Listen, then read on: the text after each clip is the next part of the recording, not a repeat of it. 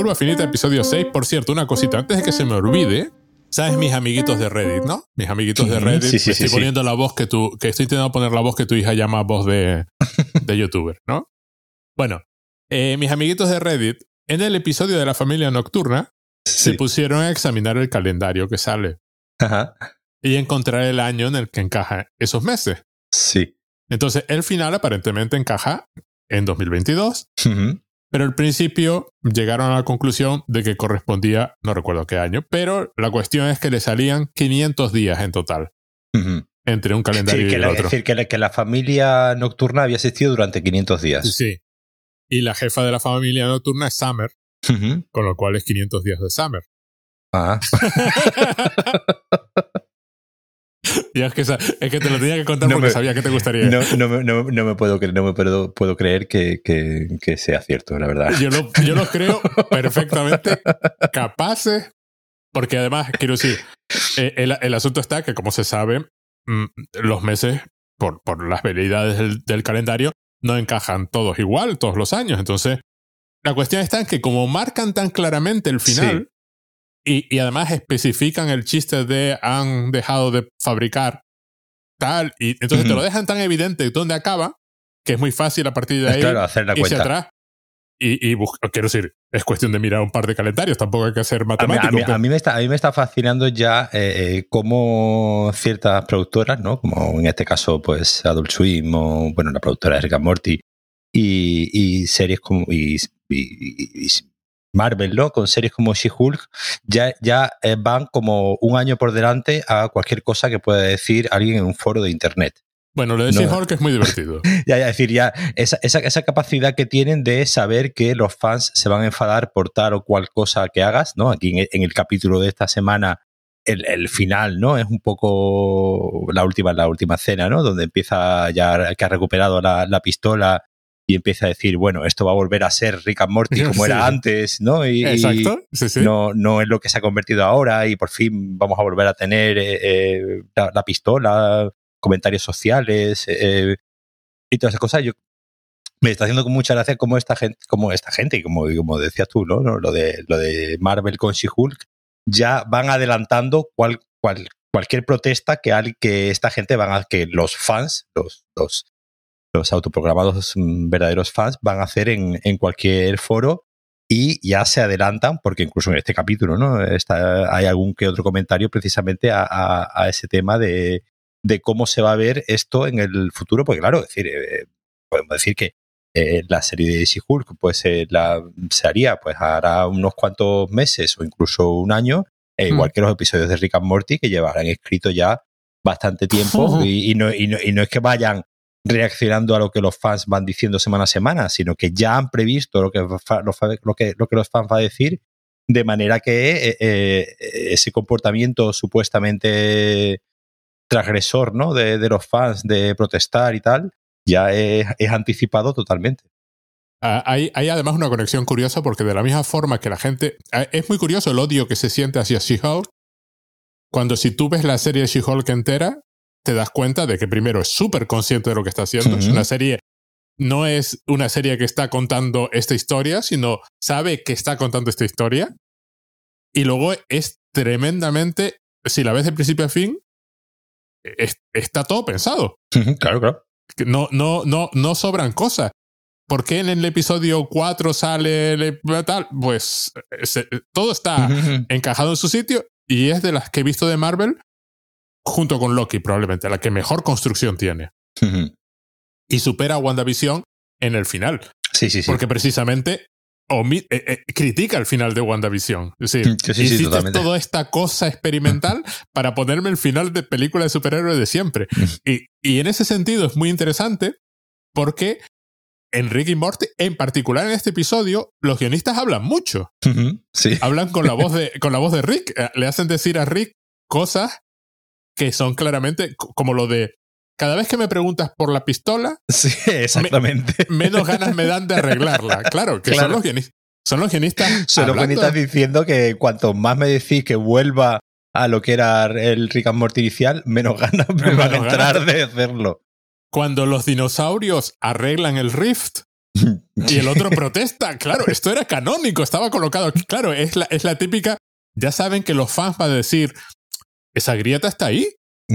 La usarán en algún momento. Volverán en algún momento. Y aquí la sacan dos o tres veces. Es buenísimo porque lo hacen en momentos concretos para que recuerdes que está ahí. Y además, explícitamente dicen que es para que recuerdes que está ahí. Es que el, episodio empieza con el, con el, con, el, con, la noticia. Tele, con la noticia y te dice, por si lo habías olvidado. O sea, algo así de este plan. Sigue ahí, te lo dice. El otro con la pistola. Y la pistola saca al monstruo que sale en los títulos de créditos estos que nunca se ha visto. Y además, en plan, con aguas. Claro, todo el mundo esperando este monstruo que sale, que lleva, ¿no? Pues casi 10 años saliendo en la intro. En algún momento, ¿no? Lo usarán, en algún momento saldrá y al final sale de la forma más absurda. y, la, y se lo carga con un, con un poquito de, de agua. Del riff, el presentador dice, porque la punta dice, probablemente sea importante. Y en cambio, al que, al que sí le están dando un poco de coba capítulo a capítulo, es a Naruto, que aquí vuelve a, a, Naruto, ¿no? Al, al hijo incestuoso tan, tan odiado, ¿no? Por, por muchos fans. Ayer veía precisamente un, un vídeo de YouTube de, de, uno diciendo que el gran problema de Rick and Morty es lo, lo pesado que están con el incesto. Sí, sí, y lo planteaba como un gran problema y aquí pues cuando cuando Jerry no escribe su el, el libro este no la, en la primera página menciona que se ve rápido, ¿no? Hay que darle al, a la pausa para, para, verlo, bueno, pero, pero aquí estamos para contar ese tipo de cosas. Cuando se ve, ¿no? La primera página del libro que está imprimiendo Jerry, precisamente ahí hace mención de que, bueno, soy abuelo, pero es un tema del que no quiero hablar. ¿no? y lo pone en la, lo pone en la primera página.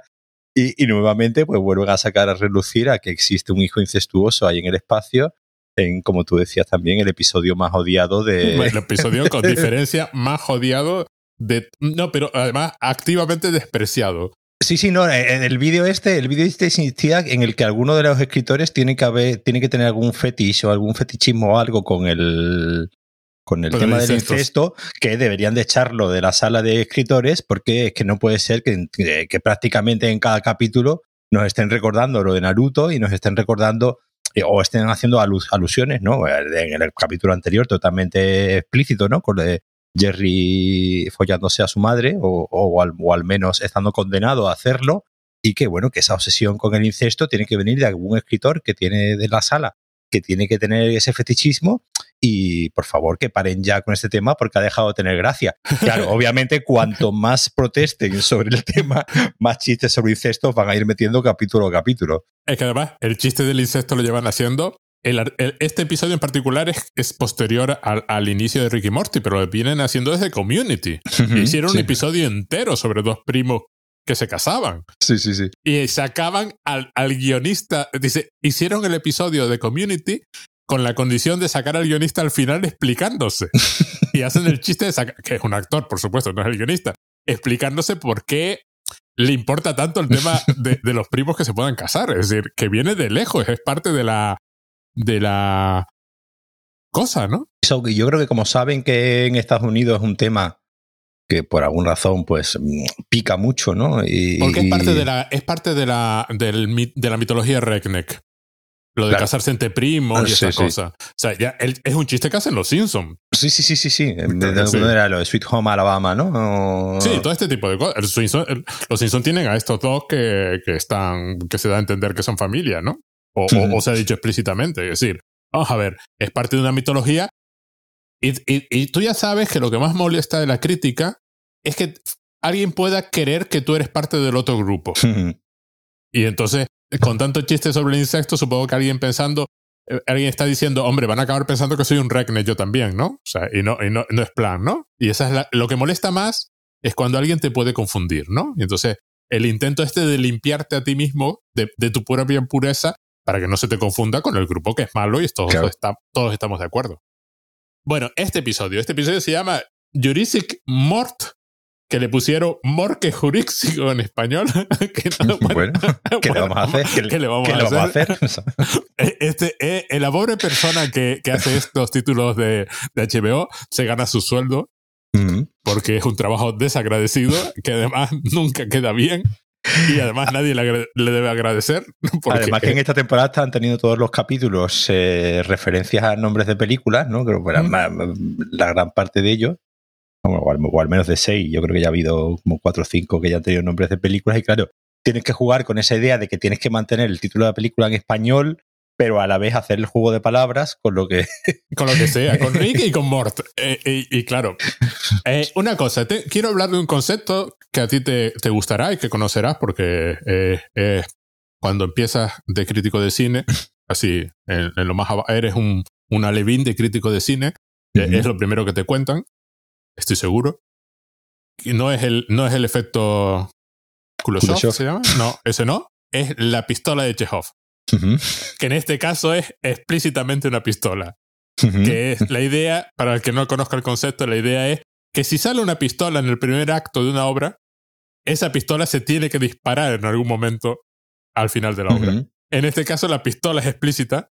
Bueno, hay varias pistolas, pero es explícita porque es la, la Portal Gun, que, que sale varias veces y que por supuesto se dispara definitivamente al final del episodio. Cuando empieza el episodio funciona, pero no funciona. Hmm. Está en proceso. Está en proceso. Luego es un chiste recurrente. Salen varios, el riff, la grieta, por ejemplo, que aparece un par de, un par de veces. Y Morty diciendo, ¿a qué ha estado bien todos estos episodios sin, sin, la pistola? Sin la pistola. Y es cuando Rick se queja de que cuanto más me lo repites, más me... Menos ganas me entran de, arreglarla.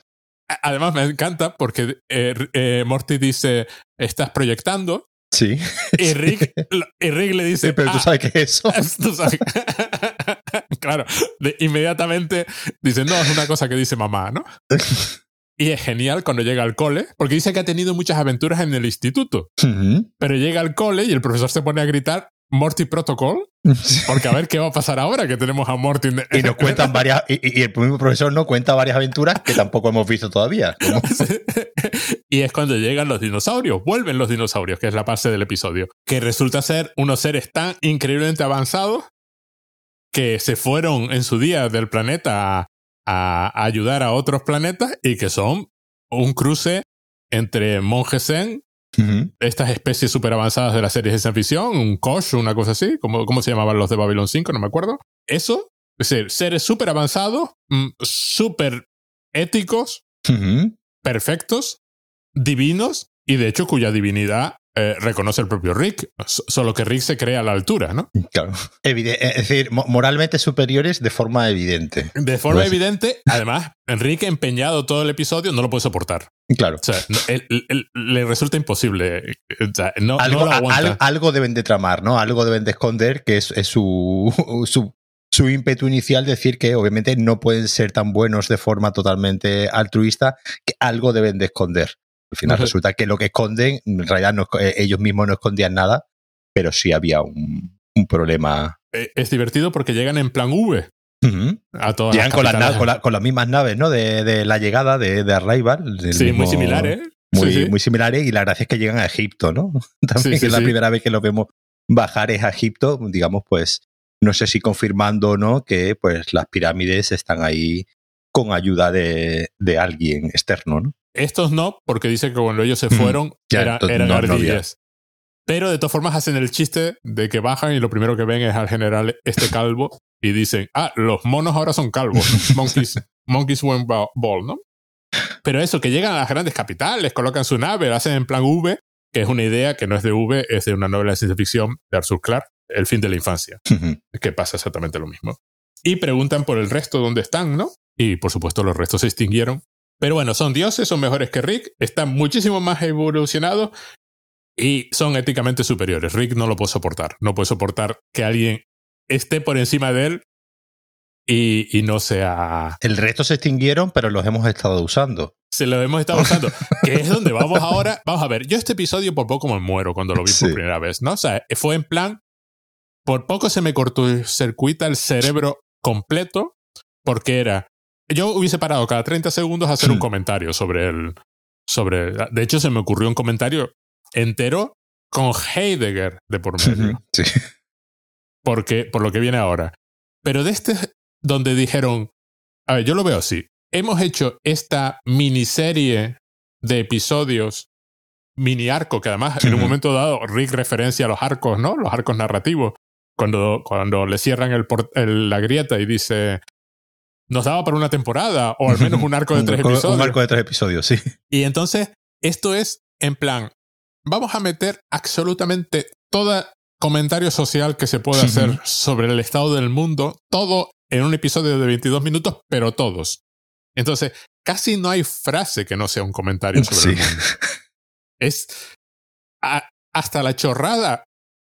Lo que, tú, lo que tú piensas cuando, sucede, cuando se plantea inicialmente que va a presentar los Oscar, hasta eso es un comentario. Eh, Después, cuando los dinosaurios están ante la ONU diciendo, conseguimos una tecnología armónica con el planeta. el, el, objetivo de la tecnología es la armonía. Sí, que es el objetivo de la tecnología. Claro, te quedas y, ves al representante de los países árabes con, su botella de agua nervioso. ¿Por qué, ese hombre está nervioso? Y, eso me recordó el comentario este de Heidegger. Heidegger tiene un, un, texto. Heidegger es uno de los pocos señores nazis del que podemos hablar bien, pero era nazi de carne. Tiene un texto que se llama La pregunta por la tecnología. Eh, hay una distinción implícita entre técnica y tecnología en el texto y es una distinción que luego hace mucha gente, pero viene a preguntarse qué es la tecnología hoy en día. Claro, según los dinosaurios, la tecnología sirve para llegar a la armonía con el planeta, con lo cual ya no necesitas problemas, ¿no? No tienes problema. Eh, Heidegger planteaba que la tecnología, desde el punto de vista humano, es convertir algo en suministro. La tecnología, en lugar de decir armonía, armonía con el planeta, el ser humano dice, ah, de pronto, esto, esta extensión de terreno que contiene este mineral, es una reserva para que yo la pueda usar. Se distingue la tecnología de cualquier otra cosa en que convierte cosas en, en, reservas, en suministros, en, en, materia prima para otra cosa. Lo hemos visto una y otra vez en estos episodios. Lo vimos en el de la familia nocturna. El sueño lo convertimos en un. ese periodo de tiempo lo convertimos en un recurso. Y la idea de, del recurso, ¿no? Que, que, claro, es de lo que va todo a esta parte. El petróleo es un recurso y nosotros un día, en lugar de decidir, porque luego está la escena genial donde los dinosaurios le ponen flores en un campo claro, En un, en un campo, en, un, en, una planta petrolífera, ¿no? Entonces, la, la idea de esto está aquí y no tengo por qué usarlo, está, está ahí simplemente, no es... No, no, eh, desde el punto de vista humano es siempre es un recurso, siempre es algo a usar. Desde el punto de vista de los dinosaurios, una vez que hemos alcanzado la armonía, ya no hay nada que hacer. Y además ellos hacen uno, una lista de, de, cosas ¿no? que hemos hecho los, los humanos con la, con la tecnología, ¿no? Eh, eh, y, y, digamos que como que no acaban de no acaban de entender que como hemos llegado a hacer cosas como Amazon Prime eh, en las redes sociales en general, poner social media ah, en general o las películas de Marvel, que para qué necesitamos tantas películas de Marvel, con lo que ya intuyo yo que, en el equipo de guionistas hay alguien muy empeñado en meter un chiste de Marvel en cada, en cada episodio también. Ya estaba en Community también ese chiste. sí, ¿eh? sí. en el último episodio de Community, Jeff ya dice, y esas películas de Marvel. Pero aquí lo interesante, lo que me pareció interesantísimo es que ellos hacen la lista. Dice, algo falló entre este punto y este punto. Alguien, alguien tendría que haberse preguntado, ¿estamos realmente capaces? No, no, pero la pregunta es más uno de los dinosaurios dice, hemos evolucionado más allá de hacer críticas no constructivas. No constructivas, exactamente. Vale, pero las están haciendo, porque dicen en algún punto, en, algún momento entre estos dos puntos, entre, eh, entre ¿cómo era? No recuerdo el primero, pero el último era Amazon Prime. no recuerdo el primero mismo. Y era, tendrían que haberse preguntado si estamos capacitados para llevar un... Claro, porque ellos, porque ellos, porque ellos eh, eh, tienen el concepto curioso, que bueno, en inglés dice running a planet, dice supuestamente que tú tienes que gestionar ¿no? el, el planeta, digamos, sería, no sé, sería la traducción ¿no? más, más correcta. Y claro, estos dinosaurios no entienden que nuestra gestión del planeta sea tan nefasta, ¿no?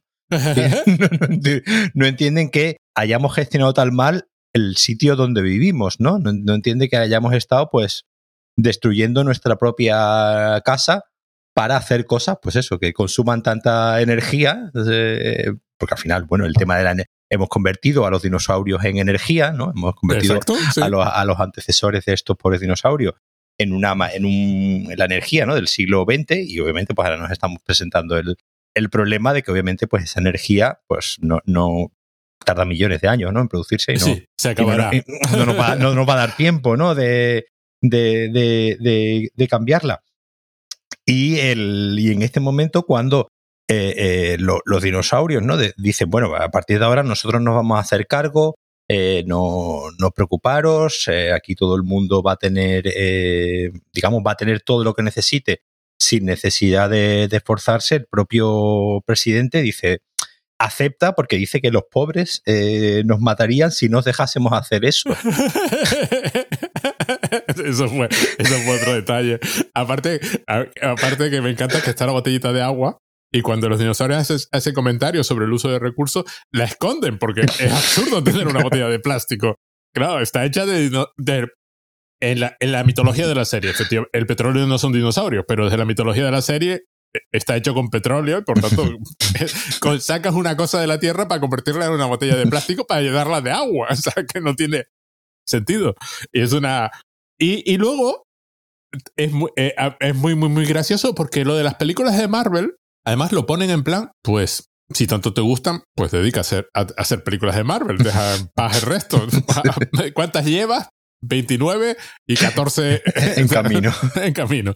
Efectivamente tiene razón Rick cuando dice, trata a la humanidad como Jerry. Si, si lo que te gusta son las películas de Marvel, pues ponte a hacer películas de Marvel y, deja, y déjanos en paz.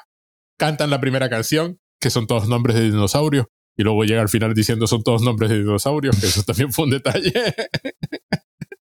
y, que, y que TikTok deja de funcionar porque ya no hay pedófilos. A pedófilos, entonces ya, ya, ya, ya Summer no recibe ningún like, ¿no?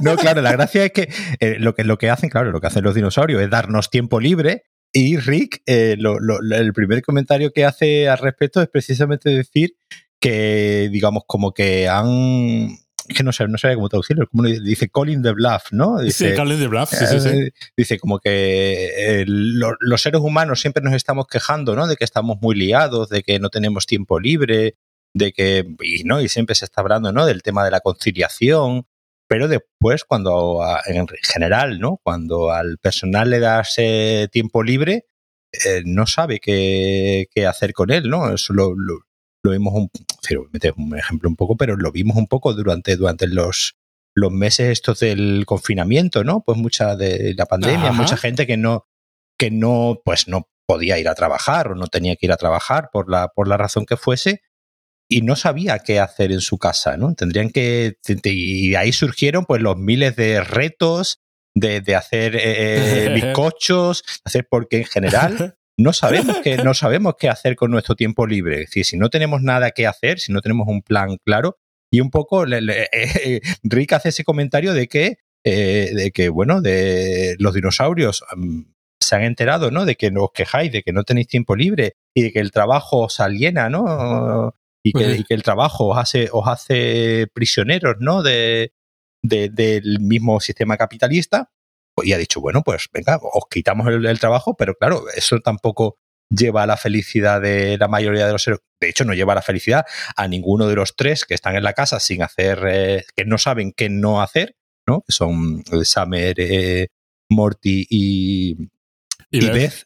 Porque, porque Rick ya dice que bueno, que él lleva toda la vida haciendo lo que le da la gana, es decir, que a él nadie le ha permitido hacer lo que le dé la gana, sino que él ya estaba ya en ese plano superior de no, no tengo no tengo a nadie diciéndome qué hacer, con lo que eh, los dinosaurios tampoco mandan en, en mí.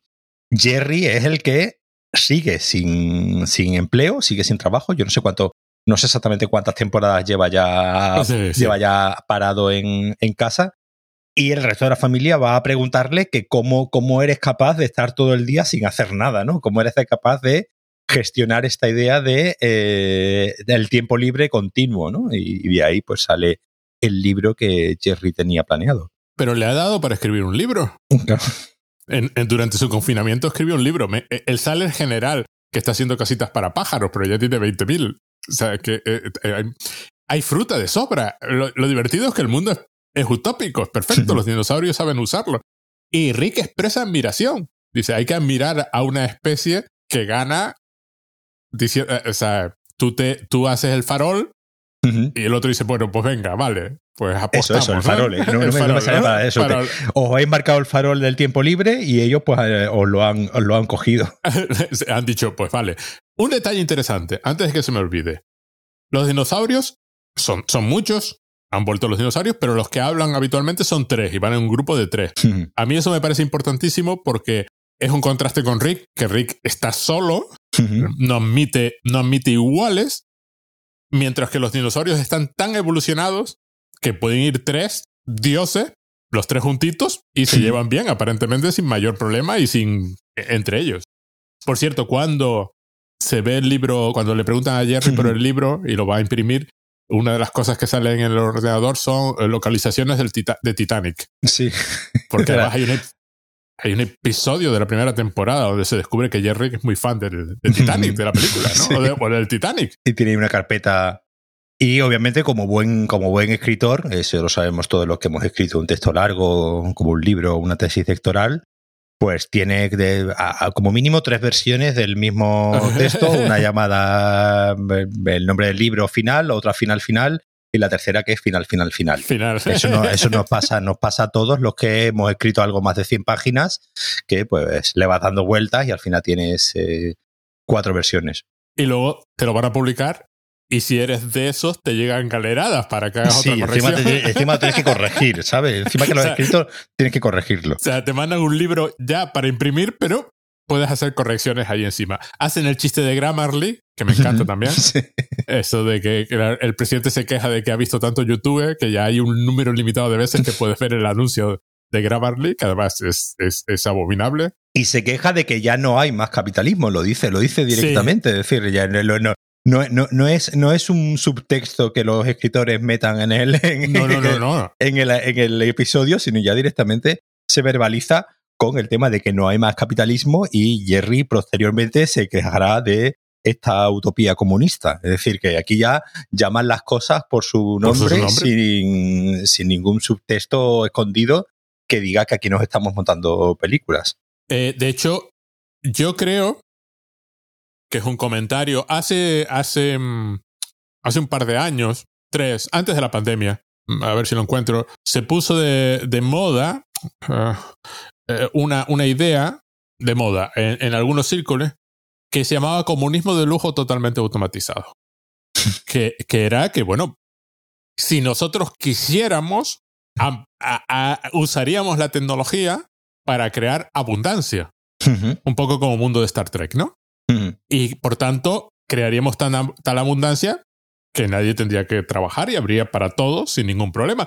Que es básicamente lo que sucede en este episodio. Los dinosaurios han llegado con una tecnología tan avanzada que hay fruta de sobra. Me, resulta especialmente llamativo el, el, hecho de, la fruta, porque la fruta no es un producto manufacturado, o sea, tiene, tiene un, proceso, pero es un proceso, pero es biológica. Y de pronto hay fruta de, de sobra.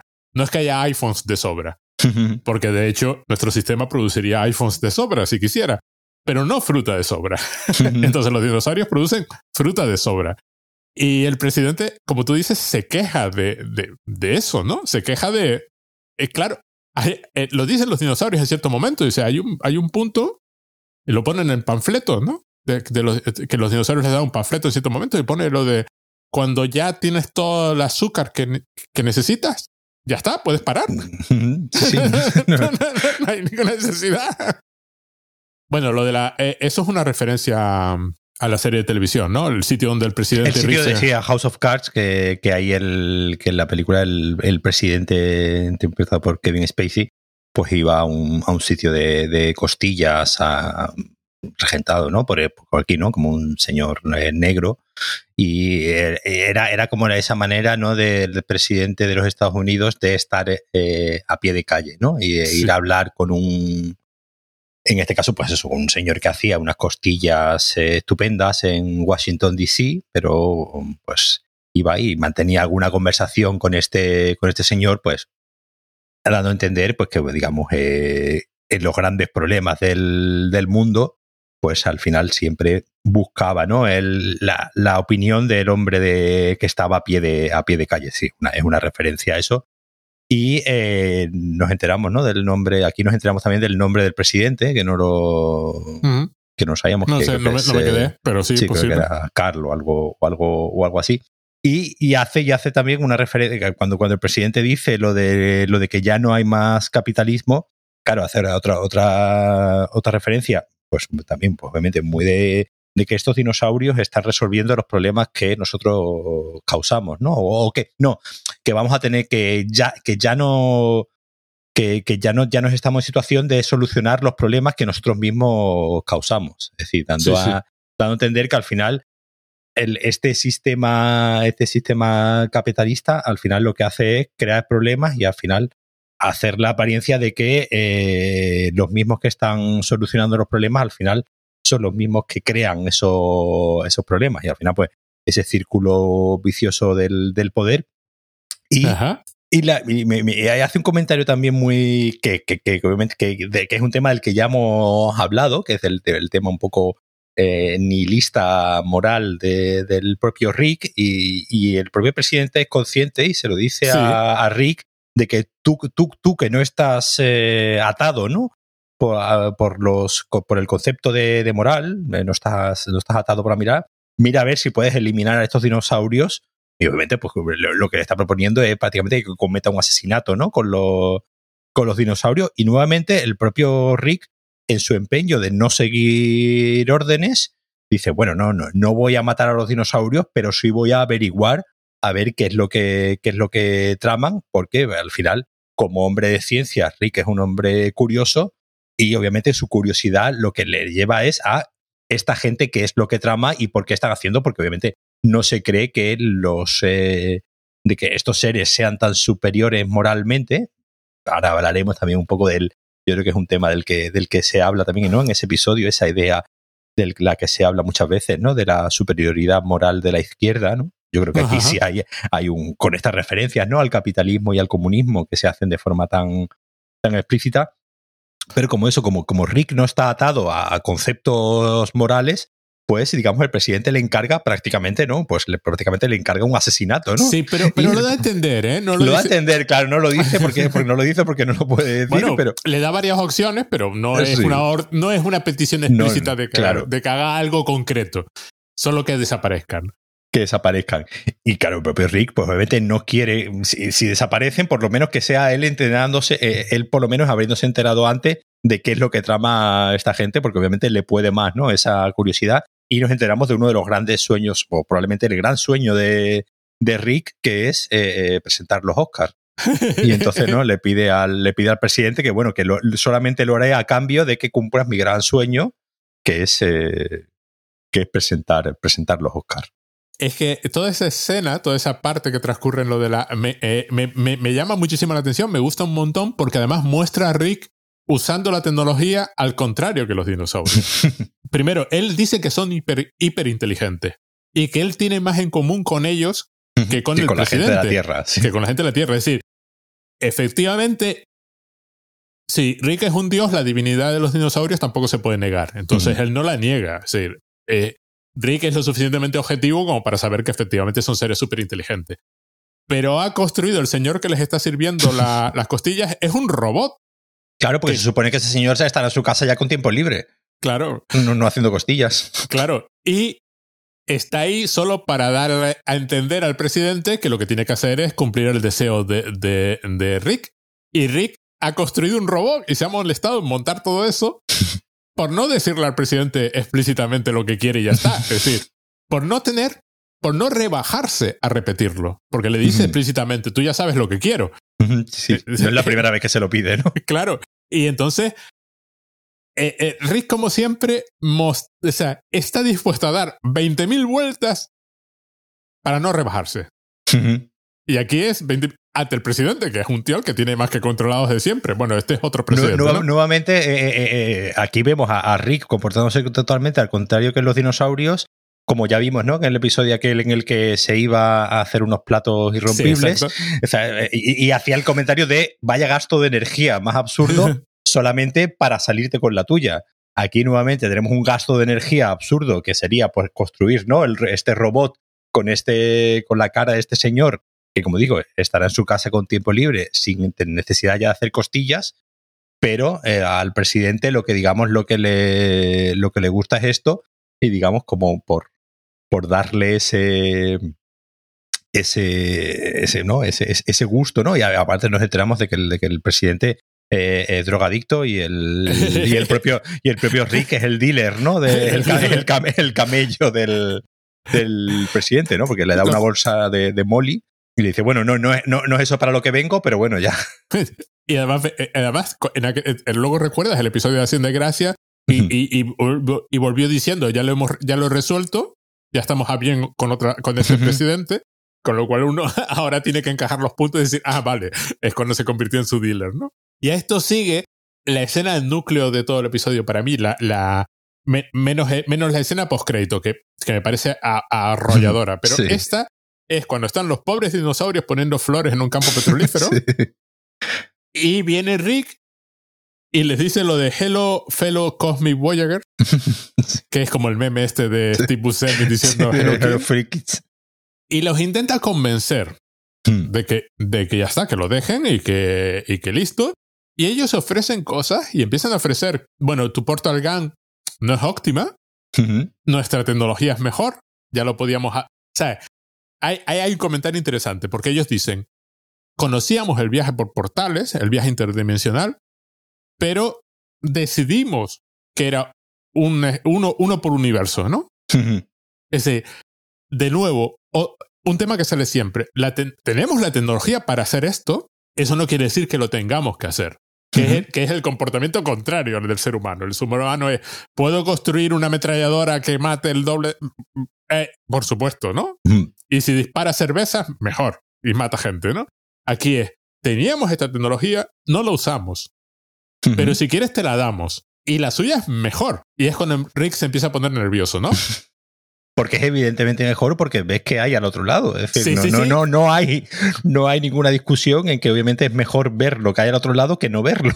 Claro, y, y luego te das cuenta que en el principio ya establecieron ese punto. Cuando, cuando abre el portal por primera vez y sale el bicho, claro, el portal es verde, no ves, pero te recuerdan que tú no ves a dónde vas. Y aquí es la tecnología es mejor y se ofrecen varias cosas, entre ellas cerrar el Rift. Y es cuando él dice, no, no, no, no, esto es canónico, está ahí por una razón y ya volveremos, lo vuelven a sacar. Y dicen, deja que nos ayude.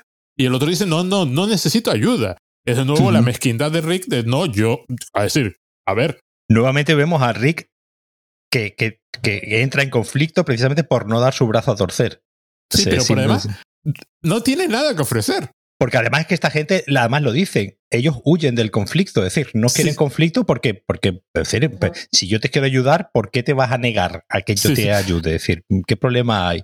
No, no, y serían capaces de irse antes de que de cualquier cosa, pero aquí lo interesante es que Rick viene como ofreciéndoles ayuda y no tienen nada que ofrecer. Los otros son claramente superiores, que es cuando ya no lo puede soportar. Es, su mezquindad no le deja que haya alguien con el poder de un dios que le pueda ayudar a él. Que, sí, pero que no use los poderes como los usa él. Pasa es cuando empieza el, todo el rollo este de, de ser egoísta y, y, lo contrario, y ser desprendido, son dos caras de la misma moneda. Porque desde su punto de vista es imposible. Si tú ayudas a alguien es por algo, porque quieres ganar algo. Y los dinosaurios están como continuamente demostrándole que no, que yo. Sí, además que ellos, dicen que eh, ellos mismos se mencionan a sí mismos como superiores porque, además lo dicen textualmente, porque piensan más allá del conflicto. Sí, ellos eh, eh, no, no, no, buscan enfrentarse, enfrentarse a nadie y que ya lo veremos después. Hay un, hay un momento en el que ya no entienden por qué la gente se está quejando y por qué, por qué ese hecho de ellos haber acabado con el paro, ¿no? Hay un momento que aparece 100%, de paro en el, en el mundo. Eh, no entiende por qué mm, al, ser humano, a la gente, no le gusta esa idea de no hacer, de no tener, no tener que hacer nada, ¿no? No tener la, obligación de. y de entrar continuamente en, conflicto. Es decir, ante la actitud de Rick, eh, no, no, no entienden, no entienden por qué este hombre tiene que buscar ¿no? una manera de, de, de, entrar en conflicto con ellos mediante simplemente decir yo voy a ayudar y ellos decir no, mira, pues es que no, no, yo. Ellos realmente, decir, la, la diferencia es que los dinosaurios dicen que no necesitan ayuda porque, porque es real que no necesitan ayuda. ¿Sabes? No, no, son prácticamente omnipotentes eh, tecnológicamente. Entonces, no entienden qué les está ofreciendo este hombre porque no, no tienen ninguna necesidad. Claro, Rick se dice a sí mismo que él no necesita ayuda, simplemente que la manera de decirse a sí mismo de que no necesita ayuda es de una manera egoísta y tóxica. Obviamente no es, no es, pues, es el orgullo, ¿no? Es el, orgullo herido de eh, eh, no quiero dejarme ayudar. No porque no realmente necesita ayuda, porque si vemos en muchos momentos que Rick sí necesita ayuda, pues no sé, pues vimos el capítulo de Die Hard, ¿no? El de donde Samer le ayudaba a, eh, decir, ayuda en ciertos momentos, todo, todo el mundo necesita, claro. Y esta idea de que haya unos seres que han evolucionado de tal manera están, y están por encima de él, que, no que realmente no necesitan ayuda, pero desde un punto de vista, digamos, sano, es decir, no desde un punto de vista de no necesitar ayuda de forma orgullosa, claro, obviamente es lo que a él le enciende, le enciende más. Y además lo llama virtual signaling. Sí. ¿Sabes? Que, que, estás dando a entender la virtud sin ser real, que es lo que justo lo que piensa un cínico, claro, justo lo que piensa Rick. No puede, e, es incapaz de, de, de diferenciar ese comportamiento de los dinosaurios de lo que haría él. ahí está proyectando. Claro. es decir, por supuesto, él si lo hiciera sería por razones egoístas, por tanto, si los dinosaurios lo hacen es por razones egoístas. O sea, este muere y destruye la pistola. Además, lo, los lo teletransportan. Lo teletransportan, que es otra cosa que le jode a más no poder. Como el Doctor Manhattan. Sí, como el Doctor Manhattan, sí. es, genial, sí, la aparición del Doctor Manhattan inicial. Y destruye la pistola y además Morty dice, pero ¿qué haces? ¿no? claro, sí, es mejor. Sí, es mejor, pero, pero nada, nada de lo que ellos tienen es mejor, le responde Rick que es cuando empiezan todo este viaje de vamos a ver de dónde vienen, cogen el folleto. Dice, está todo aquí explicado en el folleto, una vez que las amebas se pelean por el azúcar, pero una vez que se evoluciona lo suficiente. Es maravilloso ver cómo cada, cómo cada planeta Tierra tiene una teoría diferente de cómo eran los, los, dinosaurios, ¿no? Cómo cada uno como cada en uno, ¿no? En unos tenían las cabezas, ¿no? En, los, pies. En otro lado hacían skate. Eh, es decir, que, es un comentario también un poco sobre, sobre, sobre el tema de la, un poco de la, de la ciencia, ¿no? De cuando eh, se, piensa, se piensa que la ciencia es algo exacto, ¿no? Y que no, y que no se equivoca hasta que venga otro detrás y demuestre que no, que no es, que no es así, ¿no? Y que la teoría científica al final es algo maleable y mutante, es decir, no es eh, y al final esta gente en cada uno de estos planetas donde han tenido pues los mismos dinosaurios que hemos tenido nosotros, cada, cada, cada planeta tiene una teoría diferente de cómo fueron. Obviamente nosotros damos por hecho que las teorías que nosotros tenemos sobre los dinosaurios son las buenas y que las que ellos tienen son las malas, ¿no? El propio Rick hay un momento en el que le, le dice que, que son tontos porque, bueno, porque, porque, han hecho, pues han hecho mal esta, estas teorías. Lo que sí tienen en común con nosotros, y eso sí lo dicen en un, en un momento, es que están haciendo películas sobre explorar dinosaurios y meterlos en una reserva y que cada una de estas películas será más mala que la, que la, que la anterior. Eso, sí lo, eso, sí lo, tenemos en común con ellos, ¿no? Eso fue además, es un chiste además de pasada que si parpadeas te lo pierdes, pero fue divertidísimo porque tú piensas que se van a meter con las pelis de Marvel, pero usan las pelis de Marvel en plan si te gustan las pelis de Marvel, sigue haciendo pelis de Marvel y deja, no, y deja en paz el planeta. Y, pero con las que se meten solo con las de Jurassic Park, cada uno es peor. Y Rick, en, en, el planeta donde piensan que los dinosaurios hacían skate, Rick intenta hacer skate porque en el videojuego Pre Skater 3 es muy fácil, con lo cual. Y es otro de los momentos donde vemos a, a Rick fallar miserablemente. o sea, que lo intenta y el otro le dice, y Morty, además, es Morty la voz de la razón. Sí, sí, que le dice, ¿pero qué haces? si es uno de los movimientos más difíciles del skate, ¿no? Sí, eh, sí, exacto. y es donde se descubre que los dinosaurios han avanzado tanto que el universo tiene una forma de vida que es todo lo contrario y cuyo fin último es destruir a los dinosaurios allí donde estén. Y que por eso en cada planeta donde hay dinosaurios ha acabado habiendo un choque de un asteroide.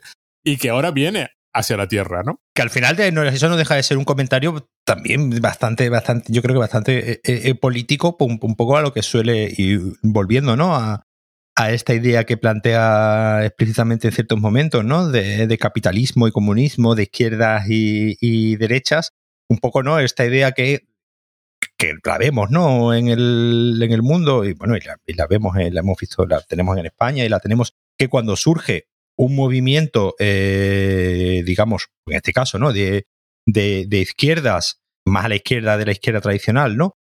Surge eh, automáticamente un, digamos, cuando si surge una izquierda radical, casi que automáticamente la sociedad va a crear la necesidad del movimiento contrario que sea una eh, derecha radical. Es decir, que toda radicalización, digamos, hacia un lado del espectro político lleva como consecuencia la aparición de la radicalización en el lado opuesto. Aquí, pues, representado, ¿no? Por, por estos dinosaurios que evolucionan tanto que, digamos, como que el propio sistema y la propia naturaleza crea, en este caso, un, meteorito cuyo único objetivo es eh, destruir. ¿no? Es decir, que cuando los dinosaurios evolucionan tanto, pues este meteorito eh, se da, aparece y eh, para directamente destruirlos a, ellos. Y nuevamente, pues yo creo que es un, es un comentario, una reflexión muy, muy, muy nuevamente de nuestro mundo, de nuestro mundo. De nuestro mundo actual. Luego actual, la resolución actual. es un poco, es un poco, es un poco curiosa.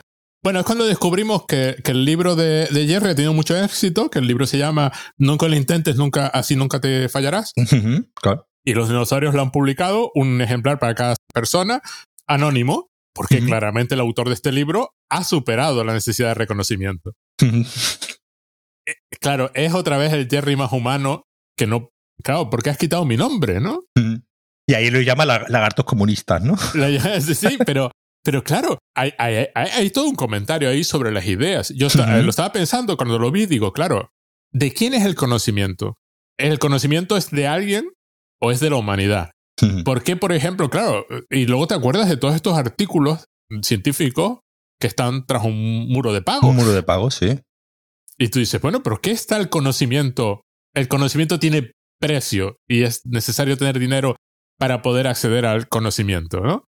Y aquí es, va un paso más allá en el sentido de, no nos acordamos del nombre de muchas de las personas que construyeron las grandes obras de la historia de la humanidad. Muchos de esos nombres se han perdido. La obra está ahí, sabemos que alguien lo tuvo que hacer, pero ¿quién hizo Stonehenge? Uh -huh. Pero nuestra obsesión actual es con el reconocimiento, ¿no? Uh -huh.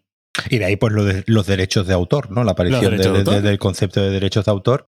Al final, al final el tema de la, de la autoría artística es un tema, si nos ponemos a pensar en la historia del arte, no, es, una, es una cosa de hace 500 años, es decir, una cosa sí. relativamente reciente si pensamos en 4 o 5 mil años de, o, o, más, ¿no? Si, si nos vamos a Altamira, aunque bueno, ya, eso lo podríamos discutir, pero eh, eh, en fin, al final el tema de, de, reivindicar una obra de arte, reivindicar la autoría, ¿no? El, el, esa idea de pasar a la historia como el autor de algo o esa idea de los derechos de autor, ¿no? De, estar toda tu vida beneficiándote de algo que hiciste en un momento porque el público la sigue consumiendo. Es decir, obviamente tú no cobras derechos de autor por nada, cobras derechos de autor porque la gente sigue comprando o sigue viendo tu obra o sigue escuchando la canción aquella que compusiste hace, hace 40 años obviamente, pues unos lagartos comunistas eh, lo que van a atender precisamente es a ese borrado, ¿no? De, del, digamos, de, la autoría, ese borrado de la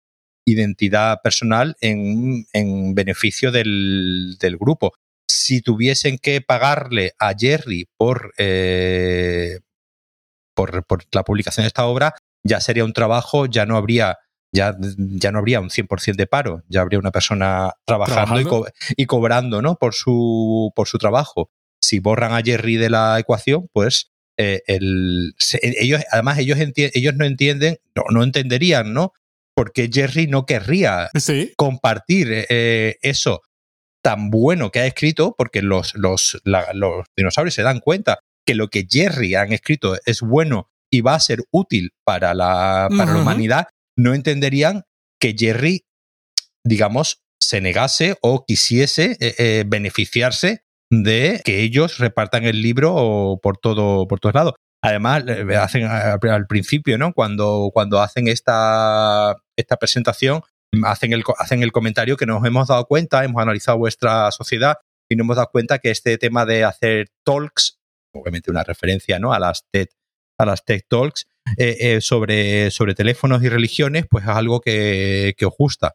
Nuevamente eh, está, hacen ese comentario del que ya hemos hablado tú y yo alguna vez de, de esta idea ¿no? de, la, de la tecnología con seguidores más cercanos a lo religioso que al que a lo simplemente empresarial, ¿no? Pues en su momento se hablaba mucho de este tema con cuando vivía Steve Jobs y ahora lo vemos continuamente, ¿no? Con los acólitos y defensores de Elon Musk cada vez que se le hace cualquier ah. mínimo a, mínimo, mínimo ataque. Y esta idea de que en una misma frase, ¿no? digan, nos hemos dado cuenta que os gustan mucho, ¿no? Y hace mucho caso a las charlas sobre nuevos teléfonos y, religiones, nuevamente es un comentario a este uso, ¿no? De, la, de estos gurús, gurús tecnológicos tratados básicamente como deidades y, divinidades con, con, con seguidores que se comportan prácticamente como fieles de una religión aquí hay dos cosas curiosas. Me recordó mucho a Bartes, que en el, eh, en, el, en el ensayo este sobre la muerte del autor,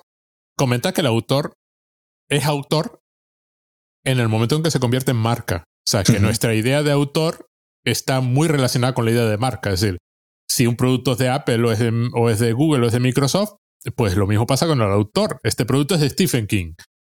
Y, ya menos, menos un nombre que una marca. Y, y claro, eso está conectado, Por, por, supuesto, con la... Porque una cosa que la gente olvida es que si no es el primero, el libro es uno de los primeros objetos fabricados en masa. sí. En, una especie de protocadena de montaje. Es es el primer producto de consumo de copias idénticas. Es decir, ya es el libro está presagiando todo, toda la industrialización y el capitalismo. Y luego está este tema curioso entre el autor implícito y el autor real, que así rápido. El autor implícito es el autor que tú imaginas cuando lees un libro. Y el autor real, pues es un señor que está por ahí, ¿no? Entonces, los dinosaurios leyeron el libro de Jerry y el autor implícito del libro, el autor que tú imaginas al leer el libro, es uno que ha trascendido la necesidad de reconocimiento. sí por lo que cuenta. Pero es mentira. el autor real. O sea, el libro es más elevado que Jerry. Sí, sí, sí. Pero claro, pero eso, pero eso pasa continuamente. Con, pues, de, ahí ya, cuando se habla actualmente, ¿no? De todo el tema este de cancelar a tal o cual autor porque ha hecho tal, tal y cual cosa. El otro día yo le contaba, mi, mi hija no estaba estudiando sobre el tema del renacimiento y le, yo le contaba, bueno, pues Miguel Ángel, ah, y, no sé dónde había leído, ¿no? Que Miguel Ángel era homosexual. Digo, sí, claro, pero obviamente que es, digo, se cuenta, se sabe, no, no, no, que, pues bueno, Miguel Ángel, pues a los eh, alumnos, ¿no? Que tenía en su taller, pues, eh, eh, pues en su tiempo libre, pues eh, mantenía ¿no? relaciones con ellos y, tal. Y digo, obviamente, pues muchos serían jovencitos. Claro, obviamente no te vas a poner a cancelar a, Miguel Ángel porque, eh, pues, eh, probablemente fuese un poquito pedófilo, ¿no?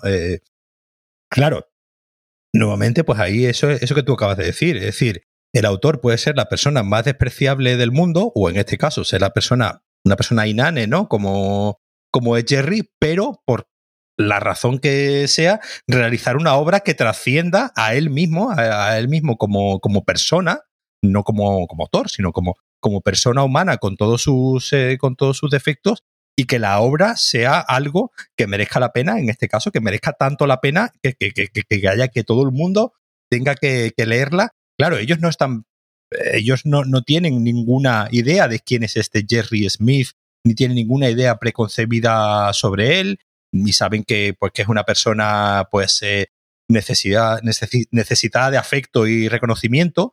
Ajá. Porque leen, el, porque leen el libro y dicen, no, bueno, esta persona, como tú me has dicho, ha trascendido esta idea. No se pueden imaginar que es una persona con tanto, con tantas taras, ¿no? Y tantos, y tantos problemas emocionales como, como Jerry. Que un poco al final es lo que, es lo que ocurre, ¿no? Con la, con la historia de, del arte. Es decir, las, el artista entrega la obra y una vez entregada la obra, la obra puede llegar a ser eh, moralmente superior al propio, al propio artista. Y es cuando, bueno, vuelve Rick, les dice lo de tal, vienen en un asteroide a chocar contra la Tierra, porque allí donde están estos, viene un asteroide siempre, los dinosaurios se quedan así, ah, ¿qué le va? Pues, pues es noticia, no lo sabíamos. Van a distintos talk shows y van, cambiando. Y, se les echa en cara que si bien serían capaces de destruir el asteroide, no lo van a hacer. Porque, sería usar la violencia. Sería usar la violencia contra un ser que está vivo, porque en realidad mm. la piedra está viva, son piedras vivas. Y entonces han decidido que lo que van a hacer es irse de la Tierra y la humanidad recupera la libertad. La segunda canción, que te mueres, porque es una canción sobre todos los desastres que vamos a realizar ahora que no están los dinosaurios. O sea, pero, pero cantada como con alegría, como que por, por fin vamos a poder otra vez a, y, te mueres ese el comentario. Me, me, mucha gracia también eh, un poco antes cuando va cuando están yendo a los programas ¿no? y van al programa de Joe Rogan y, hacen este comentario ¿no? del Joe Rogan escéptico ¿no? sobre bueno quizás quizás bueno habría que ver si esto realmente va a suceder o no y el tesorero dice no no a ver va a suceder no hay no hay ninguna discusión es decir no no, no es una opinión es decir eh, si, si, nos quedamos aquí eh, esto va a suceder bueno, habrá que ver, ¿no? Y el otro, y el otro salta, y Joe Rogan, ¿no? Es este podcaster, eh, no, yo creo probablemente el podcaster, ¿no? Más famoso de, Estados Unidos, al menos de, al menos de, en, cuanto a fama, ¿no? sí, sí, sí, sí, es, enorme el rollo. y pues eh, el hombre pues suele tener unas tendencias un poco tirando ¿no? hacia la derecha y ha hecho bastantes comentarios, ¿no? Escépticos. Más brutotes, sobre todo. Sí, bueno, sí. Más, eh, pero bueno, ha hecho varios comentarios no escépticos sobre durante la época del COVID y sobre el, tema de las vacunas y tal y cual. ¿no? Bueno, y es conocido por no tener ningún problema para invitar a cualquiera que diga barbaridades en su, en su programa y no, y no discutírselas, ¿no? Y aquí un poco es el, es un poco el, chiste de, de que de negar lo evidente eh, eh, o, o, al menos plantear la duda ¿no? sobre lo evidente cuando los dinosaurios me están diciendo, no, no, es decir, esto va a suceder si no nos vamos. Es decir, no, no es. Venimos aquí a contarlo y, ya está, ¿no? No, no, le des más vueltas. Y en el de Anderson eh, dicen lo de ¿y qué vas a hacer? Pues no, no vamos a hacer nada, estamos pensando. Eh, pero un detalle genial es que los dinosaurios no intentan en ningún momento ocultar que eso está pasando. No intentan ni justificarse siquiera. Que es lo habitual que hemos visto en las películas de eh, un meteorito viene a la Tierra. Es decir, que la gente tarde en enterarse porque si no va a haber saqueos, va a haber eh, caos. Entonces, bueno, ¿no? ahí intentan, y lo que hacen los poderosos, ¿no? En las películas de, dinosaurios, de, dinosaurios, digo, de, de, meteoritos, de, bueno, vamos a, a crear diferentes lugares donde escondernos para que eh, eh, pues eh, algunos de nosotros sobrevivamos. No, aquí la decisión que toman los poderosos, en este caso los dinosaurios, es marcharse, ¿no? Es, decir, bueno, vamos a, vamos a irnos a otro planeta donde no haya seres humanos, que si viene el meteorito, pues por lo menos que nos que nos sacrificamos por ellos, ¿no? Nos sacrificamos por los seres humanos que no tienen ninguna culpa, porque claro, ellos se sienten culpables de repente, porque sienten que son culpables, que, han sido culpables son culpables de la extinción de varios, eh, de varios planetas donde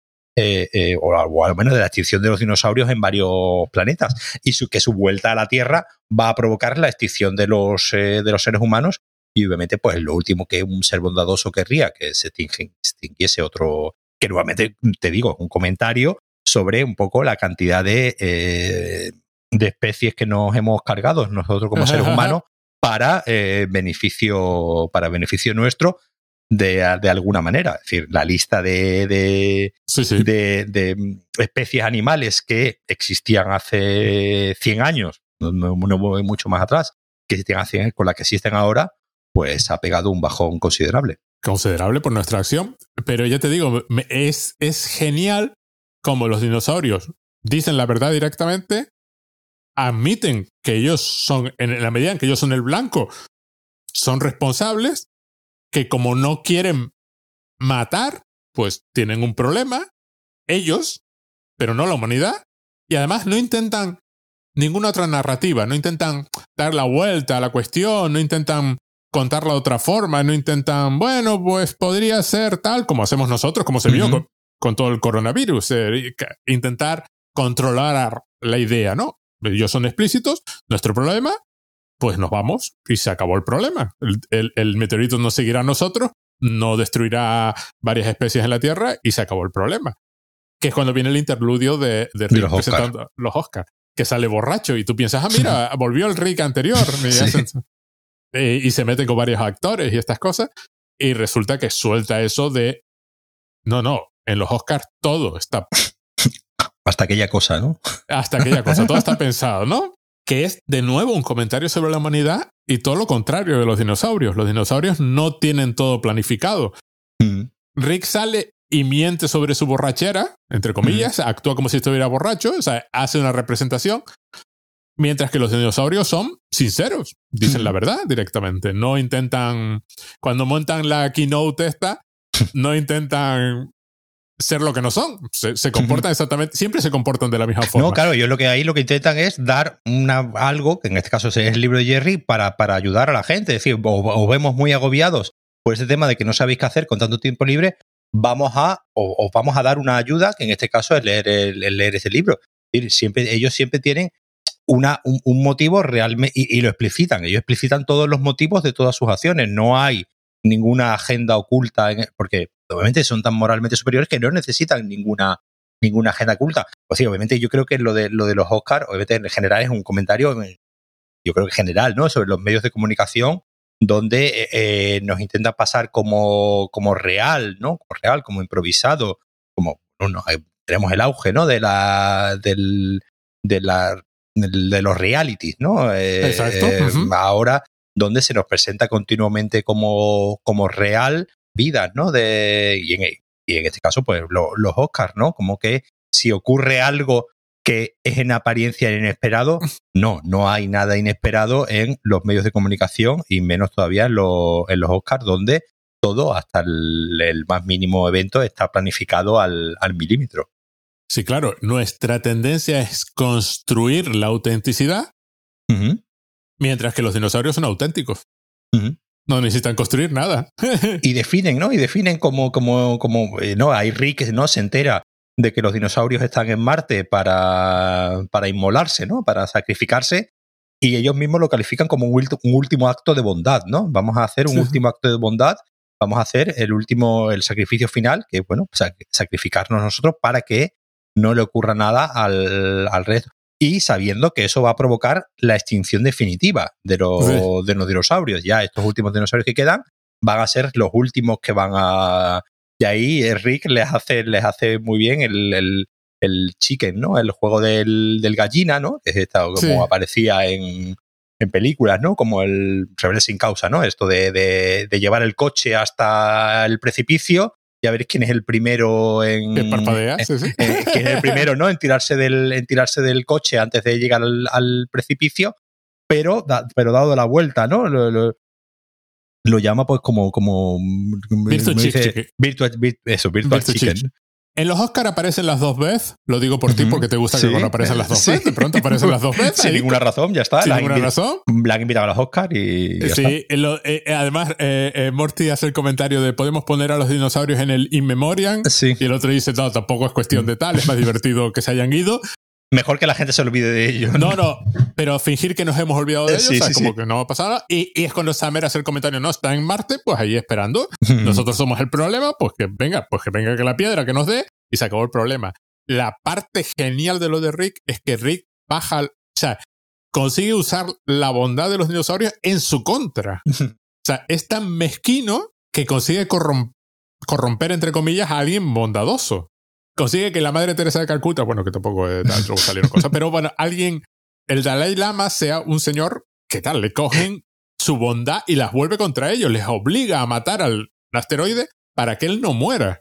Claro, ahí, ahí, mencionan los dos conceptos del altruismo y la pena, ¿no? Eh, ahí el hacer las cosas realmente porque, eh, porque se siente, ¿no? Es decir, el altruismo y la caridad, ¿no? Esta idea de la caridad entendida esta caridad cristiana de ponga a un pobre en su mesa, que es un poco la que ejercería Rick en algún momento, es decir, de, hacer las cosas un poco por, de ayudar por pena, ¿no? De ayudar porque, bueno, es, es, mi, es mi nieto, es mi hija, es mi... Pero en realidad no, no hay un componente altruista que sí lo hay en estos, eh, en estos dinosaurios. Sí hay un componente de...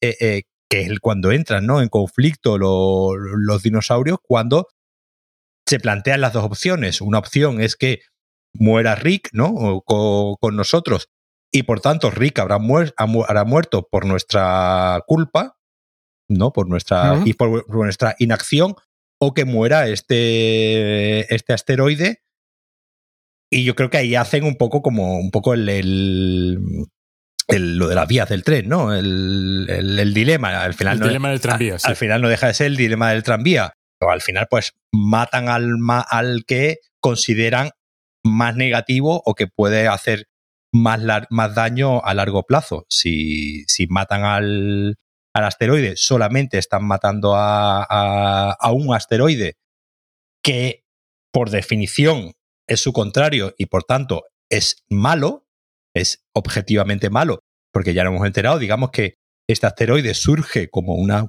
contrafuerza ¿no? de la naturaleza hacia la bondad de los, de los dinosaurios y que si no matan a, no, no matan al, al, asteroide, pues eh, eh, morirá Rick y digamos es, un, es una culpa con la que no pueden, no pueden cargar. Como se dice, están atrapados entre una pared y una entre la espada y la pared. Claro. Entonces, tienen que elegir uno de los obvios. Es una especie de decisión de Sofía menos, menos evidente. Yo hubiese dejado, yo hubiese matado a Rick, pero oye, cada uno, o sea, pero efectivamente, Rick les obliga a matar.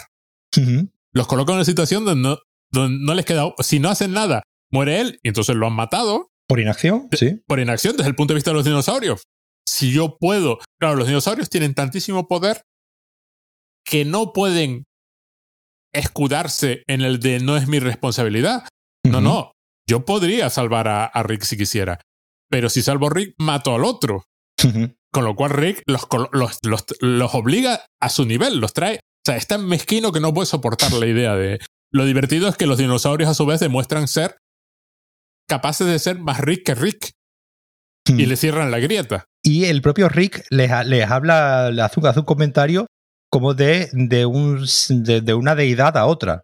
Sí, es decir, a, habla, habla, habla con ellos con esa conciencia del propio Rick de, de tener un, un, poder ¿no? y un conocimiento cercano a un dios y obviamente saber, eh, como tú decías antes, de forma objetiva que estos seres están muy cerca ¿no? de, su, de su nivel y hace ese comentario de prácticamente de una deidad a otra, ¿no? Es decir, esa conciencia. Sí, pero los dinosaurios siguen siendo superiores. Claro, porque no tienen, porque no tienen ese, ese orgullo de ser dioses. Es decir, lo, lo saben, pero es que no tienen ni, ni siquiera la necesidad de, de, presumir de ello. Cuando Rick sí se lo tiene que estar diciendo a sí mismo. Continuamente. Eh, cada, cada vez que puede. y cada vez que puede tiene que estar recordándole al resto. Como no, se lo recuerda, al recordarle al resto que yo soy súper, se lo dice, ¿no? Tú lo decías antes, al presidente, ¿no? Se lo dice. No, no, yo es que tengo más en común con estos dinosaurios que con el resto de vosotros y está continuamente teniendo que decirlo eh, en voz alta para que el, no solamente para decírselo a sí mismo, sino para que el resto lo sepa también.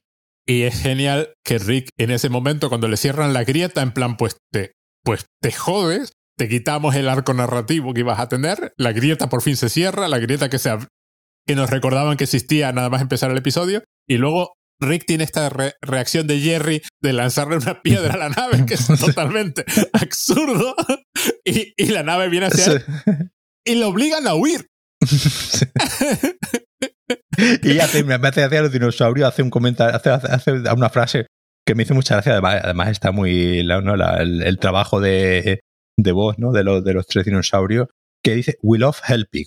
y cuando le cierran la, la, la, grieta, dice: No, no, es que hemos cerrado la grieta porque yo creo que los dinosaurios sabían que esa grieta al final podía traer más problemas. Uh -huh. que, que esa grieta era en sí un problema y podía traer problemas posteriormente, que obviamente eso daría a, a, un arco de tres episodios con esa grieta dando problemas. ¿Y para qué va a existir esa grieta? Si puede dar problemas en algún momento, vamos a cerrarla y sí. ya está, y nos Se quitamos ese problema. Claro, los dinosaurios no tienen sentido narrativo. Claro. No tienen si algo puede dar problemas, vamos a quitarlo de en medio y ya está. Claro, no plantean el conflicto, claro.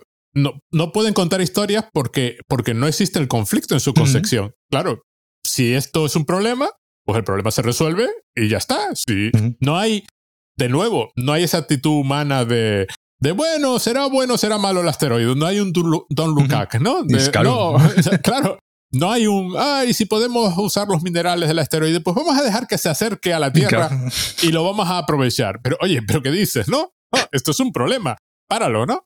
Eh, no, aquí, aquí esa, esa narrativa, por eso eh, es tan guay la coda, pero, pero ahora es cuando descubrimos que Rick Jack por fin ha reparado la, la, la pistola. Gun, hace todos estos comentarios de por fin nos vamos a ir al mundo de las tetas.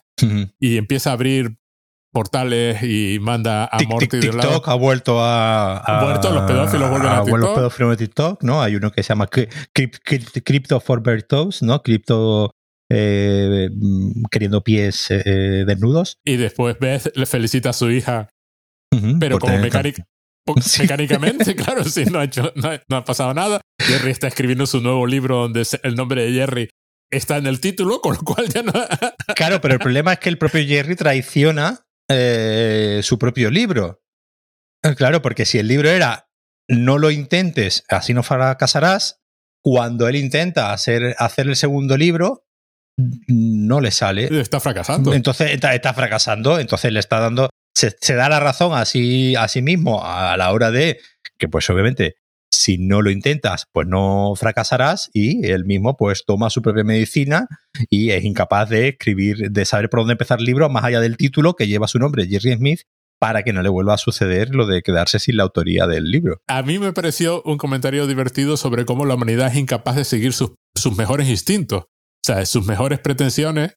Es decir, los dinosaurios podían porque estaban evolucionados, pero nosotros los humanos pensamos, esto es lo que habría que hacer, este es, este es el camino correcto ético, y somos incapaces de seguirlo. Es lo que le pasa a Jerry. Es incapaz de seguir su propio libro, ¿no? Incapaz. Una cosa que los, a los que los dinosaurios habían dado su, su, su, sello de no, no, esto es lo correcto. Y retomando un poco el, tema del que te decía antes de la superioridad moral, ¿no? hay, varios, hay varios comentarios y yo creo que es muy, que es muy definitorio que el evento ¿no? que se elija sean los Oscars, precisamente, y no sea cualquier otro evento. Podría haber elegido cantar en la Super Bowl, por ejemplo. Hubiese estado bien, ¿no? Cantando Get Swifty en la Super Bowl, pero elige, ¿no? Elige los, los Oscars y hace varios comentarios. Y, y durante el episodio varios comentarios precisamente sobre, eh, eh, hay uno, ¿no? Sobre Sean Penn, nuevamente, ¿no? Intentando compensar, no, habla de, eh, está intentando compensar lo bad boy, ¿no? fue cuando joven y ahora pues nada más que está, ¿no? Muy metido en temas de medio ambiente, de, y haciendo películas, ¿no? Sobre, sobre temas de, África y documentales y, y, tal. Y claro, un poco, yo creo que es un poco comentario también a este a, este día que ocurre aquí en España, ¿no? Y ocurre un poco también en Hollywood, de ver a la industria del, espectáculo como una gente, y en general los, a los artistas, a los actores, a los directores, como unas gentes de izquierda, ¿no? Una gente de izquierda con un, ya hizo, y recuerdo, el, no sé si recuerda, eh, Ricky Gervais, cuando, cuando presentó uno, uno de los Globos de Oro, ya hizo el comentario de cuando os den el premio, subid, a agradecer a vuestra familia y tal y cual, e iros. Ya está. No tenéis nada que enseñar, no tenéis ningún discurso que decir que vaya a ayudar al resto de la humanidad. Sois una gente millonaria eh, que vive en, burbujas y no estáis aquí para dar discursos éticos y morales políticos sobre qué está sucediendo en el mundo. No tenéis ni idea de lo que está, de lo que está sucediendo en el mundo. Yo creo que un poco hay un poco esa, un poco esa, esa idea de, en general, ¿no? Como, que, como suele, se suele ocurrir, es a la, izquierda, ¿no? A la que se le acusa de eh, superioridad moral, cuando al final yo creo que es algo eh, general, ¿no? De todas las eh, opciones políticas que obviamente quieren, digamos, imponer de algún modo, modo democrático o autoritario, su forma de ver el mundo. Y al final, todo el que tiene digamos, unas convicciones políticas, pues obviamente piensa que las suyas son las moralmente superiores y que el resto de, opciones, pues digamos, eh, eh, están a, otro, a otros niveles. Obviamente, ninguno de nosotros eh, apoyaría conscientemente, o al menos, o al menos no es lo deseable, digamos, una ley que considere que atenta sobre aspectos morales o éticos de otro, de otro ser humano. Es decir, se, entiende que cuando pensamos, ya sea de izquierda o ya sea de derecha, de derechas, que, por simplificar, obviamente, es la opción mejor para, para todos, no solamente para ti, y, como decía un amigo nuestro, eh, ese ver el mundo desde una perspectiva eh, política es algo que hacemos continuamente todo el tiempo todos, hasta los que dicen que no son políticos, hasta los que dicen que no, que no, que están por encima de, ideologías, ¿no? Ahora tenemos aquí en España, ¿no? que se acusa ¿no? Al, al, gobierno de leyes ideológicas. Pues obviamente, claro, sí, las leyes tienen que ser ideológicas.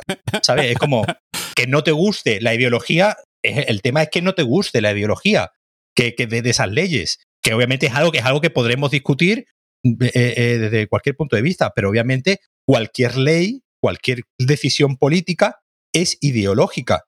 Y, el que hace la ley, y el que hace la ley, como digo, ya sea de izquierdas o de derecha, piensa que es la mejor ley posible para el mundo. Podrá estar equivocado o no, y la, y la, y el tiempo le dará la razón. Pero aquí vemos el, el, el mundo del espectáculo varias veces representado, ¿no? Cuando hacen mm. el, cuando hacen el, digamos, el, el camino, ¿no? Por, este, por diferentes shows, ¿no? Van a la tele, a un podcast, o es esa idea de tener a los, a los Oscars y a, los, y a los autores y esas menciones a, a, Sean Penn, yo creo que son muy explícitas en cuanto a esta idea generalizada ¿no? que hay de, eh, de la gente, en, general, en el caso del cine, como pues aquí en España, unos subvencionados de, de, izquierda, como se suele decir, pero es que en Estados Unidos eh, es muy parecido, esa, esa imagen que hay, y en los últimos años, ¿no? La hemos visto cuando muchos, eh, muchos actores y mucha gente del, del mundo de, del cine pues, pues se, manifestó,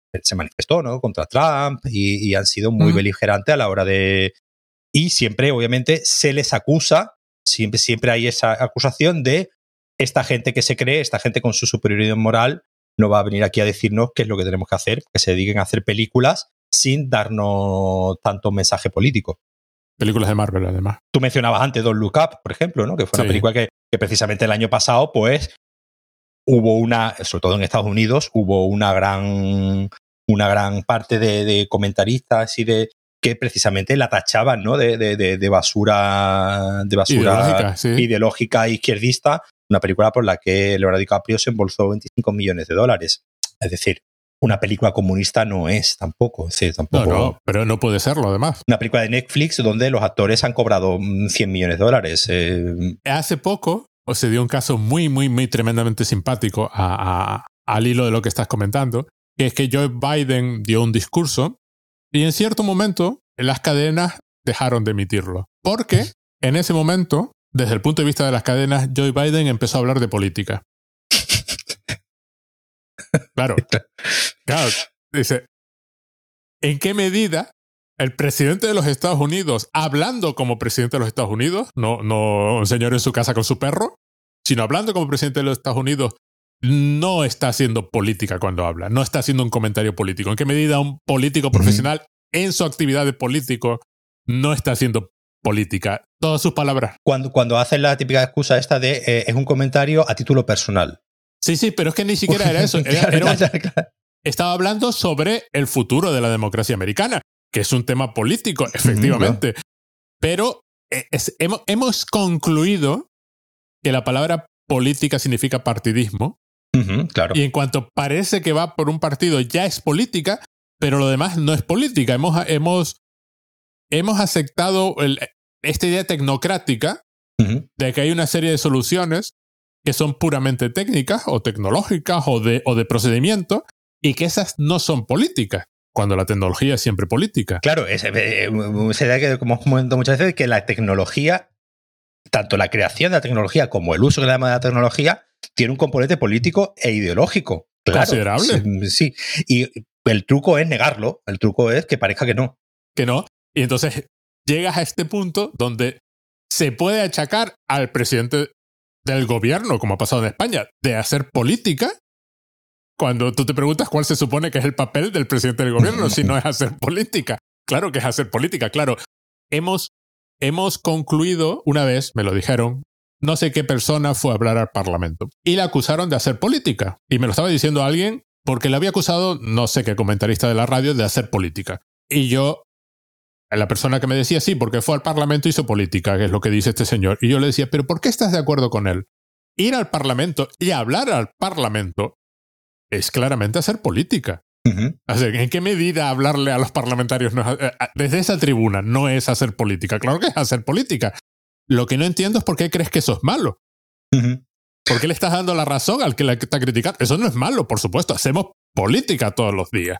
Lo acabamos de decir. Cuando construimos una carretera de entre un sitio a otro sitio, estamos haciendo política entre el punto A y el punto B, porque alguien podría preguntar, ¿y por qué no es A, C, B?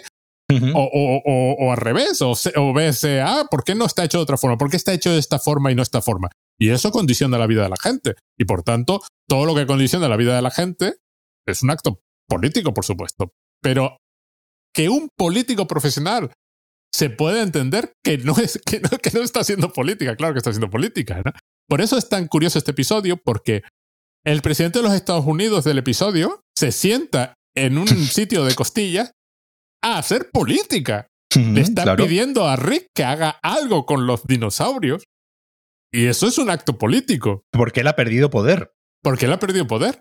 Y cuando lo recupera, está drogado y encantado de haberlo recuperado, por supuesto. Y Rick lo que plantea siempre, continuamente, en todo el episodio, es la, es, es la respuesta cínica. O sea, la única forma de mantener esa contradicción, de, de decir, es la respuesta cínica de, de Rick. De todo, todo el mundo lo hace por una razón. Leonardo DiCaprio ganó 25 millones, o los que ganase por hacer de un Luca, por tanto no puede pensar realmente lo que piensa sobre el medio ambiente. No, no, las dos cosas pueden ser verdad. Y en nuestro sistema, pues son inseparables. Le- Leonardo DiCaprio, por ser quien es, no puede salir una película y no cobrar cierta cantidad de dinero. Eso no quiere decir que no haya hecho esta película porque precisamente la película le parece que cuenta lo que tiene que contar. Claro, es nuestro- la, la respuesta de Rick es el cinismo, que es el, que es el cinismo, que no tienen los dinosaurios. Los dinosaurios que simplemente dirían, ah, hay cambio climático, pues se arregla y ya está. Y, y vuelve, y vuelve el cambio climático, ¿no? Porque cuando, nuevamente, como tú decías antes, es un episodio donde prácticamente cada línea de, de diálogo es prácticamente comentable y cuando vemos, ¿no? Que ya se han ido los dinosaurios y que todo ha vuelto a lo primero que comenta eh, Summer es que calor hace fuera, hace, Sí. como, mil- hace como mil grados y ya está, y hace ese comentario, pero, eh, y obviamente con, con el móvil en la mano y diciendo que ya ha vuelto TikTok, ¿no? Y que ya vuelven los- han vuelto los pedófilos a, a- a TikTok, pero que hace mil grados en la, en la calle. Es decir, durante un momento, durante el rato, ¿no? Que habían estado lo- los dinosaurios, incluso el cambio climático se había revertido eh, como momentáneamente, pero ha vuelto con más ganas que nunca. Es que además, ya te digo, la, la canción de, la- de cuando se van los dinosaurios es de todos los desastres que vamos a poder hacer ahora. Pero claro, es, es, es sátira absoluta. Me, me- me recordó, me recordó mucho la canción esa final a la, a la sintonía de que salía en la película también de Mash, que era eh, Suicide is Painless, el, el Ah. suicidio no es doloroso, con- cantado con una melodía muy en apariencia eh, alegre y, y- y sencilla, ¿no? Como sucede aquí, que es esa, esa melodía como calmada y, y bonita que está diciendo básicamente que ha subido el crimen, que ha que vuelva a haber des- desabastecimiento de, de verduras y, Y de mil desastres más. Y acaba, bueno, el episodio acaba con esta cosa alegre de que por fin tenemos la Portal Gun y por qué no la vamos a usar 20.000 veces en lo, que, en lo que queda de episodio. Y lo de muchas temporadas más y aventuras nuevas de Rick y Morty con la Portal Gun y que y se ha acabado el arco, ¿no? Mm. Y luego queda la coda donde descubrimos que los dinosaurios realmente hacían skate.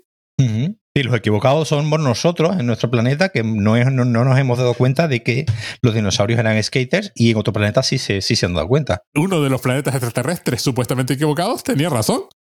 Su reconstrucción de los dinosaurios era correcta. Además, los dinosaurios están como muy en plan que son amiguitos, están por ahí. Han decidido que ellos se van a retirar del mundo, ya que en vista de que el universo está contra ellos, no quieren causar da- más daño a nadie, así que se van a un sitio solo.